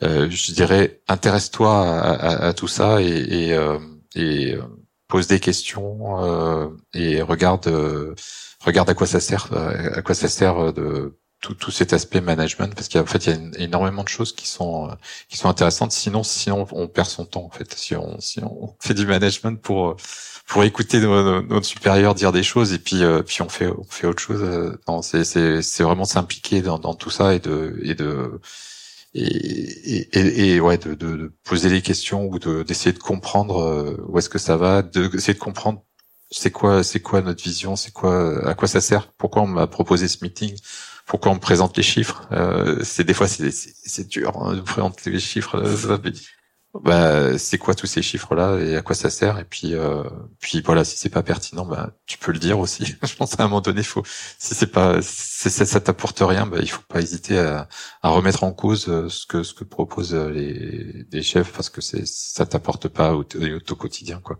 Essaye de, de faire en fait faut pas subir, faut faut que c'est du sens. Euh, tout ce que tous les outils qu'on va te demander d'utiliser, bah utilise-les si tu penses que ça a du sens. Sinon ça n'a pas de sens, bah remets-les en question et, et, et, propose autre chose quoi. Et sois constructive et propose propose des, des alternatives à, ce qui ce qui va pas quoi. Toujours toujours proposer quelque chose. T'as la critique si tu critiques et un plan pour dire euh, ce qu'il faut ce qu'il faut euh, oui. qu'il faut faire à la place quoi. Oui, toujours. Euh où c'est qu'on peut te suivre ou te contacter? Bah, euh, je, je, suis très peu visible en fait. Je suis pas trop, euh, je suis pas trop sur les réseaux euh, sociaux. Donc euh, LinkedIn, LinkedIn, par contre, j'y mmh. suis. Ouais, y a pas de souci. Non, je suis pas, je suis pas un gros, euh, un gros mangeur de réseaux euh, sociaux. Donc LinkedIn, c'est c'est professionnel. Donc contacter par là ou, ou par mail après. Il y a pas, y a pas de souci. Je suis ouvert à je suis ouvert à plein de plein de choses, plein de plein de rencontres. Donc super. Je suis euh, si, bah, partager d'expériences comme on le fait là, euh, se discuter, c'est c'est super intéressant parce que c'est pas je sais pas je suis pas toi Julien, mais euh, euh en tant que manager souvent de, la difficulté c'est que tu te retrouves à un moment donné un peu seul et euh, face à face à face à tes, à tes difficultés quoi. Donc mmh. euh, on fait beaucoup, on en fait euh, chez Ubisoft par exemple, on fait du codev, euh, donc on, on, fait des, on se réunit entre managers puis on discute de nos de nos problématiques de management. Ah, intéressant. Et, donc euh, voilà ou, ou, faire ça comme ça, partager avec un podcast, écouter d'autres d'autres personnes parler, ça apporte beaucoup, je pense. Oui, oui. C'est c'est un peu pour ça que je fais ce podcast aussi. Euh, c'est pour ça aussi que j'ai pas créé euh, tout seul et que j'ai fait avec des associés. Euh, à un moment donné, tu es quand même obligé de, de partager avec des certaines personnes et t'enrichir des autres en fait. Et euh, le podcast c'est génial parce que du coup, euh, on se connaissait pas, euh, on discute. J'ai appris plein de trucs au passage. c'est super intéressant et je vais pouvoir avoir des choses à activer derrière. Et puis, puis en plus, le partage d'expérience aussi, c'est c'est génial, quoi. Ah, tout repose pas sur tes épaules, faut pas croire. Quoi. Et euh, en fait, les, solutions, elles viennent euh, par les discussions que tu vas avoir avec euh, les, gens qui t'entourent. Quoi. C'est, c'est là où, va, vont émerger vraiment le, bah, la vision des choses, la, la, ce que vont, vont, apparaître là où tu te poses des questions. Et c'est, bien sûr, tu, tu, peux avoir des idées, mais ça, ça, aide beaucoup, quoi. Entourage. On en revient au conseil que tu donnais aux jeunes il faut être ouvert, il faut être curieux. Exact. C'est pour là que c'est important. Merci beaucoup Mathias, merci pour ton temps. Ben, merci beaucoup Julien pour m'avoir interviewé, un plaisir. J'espère que j'ai pas dit trop de bêtises. Non, pas du tout. Je pense qu'on a pas intéressant. Merci d'avoir écouté cet épisode de On part en prod. Je compte sur vous pour le faire découvrir à votre entourage, en le partageant, en vous abonnant et en mettant une note de 5 étoiles.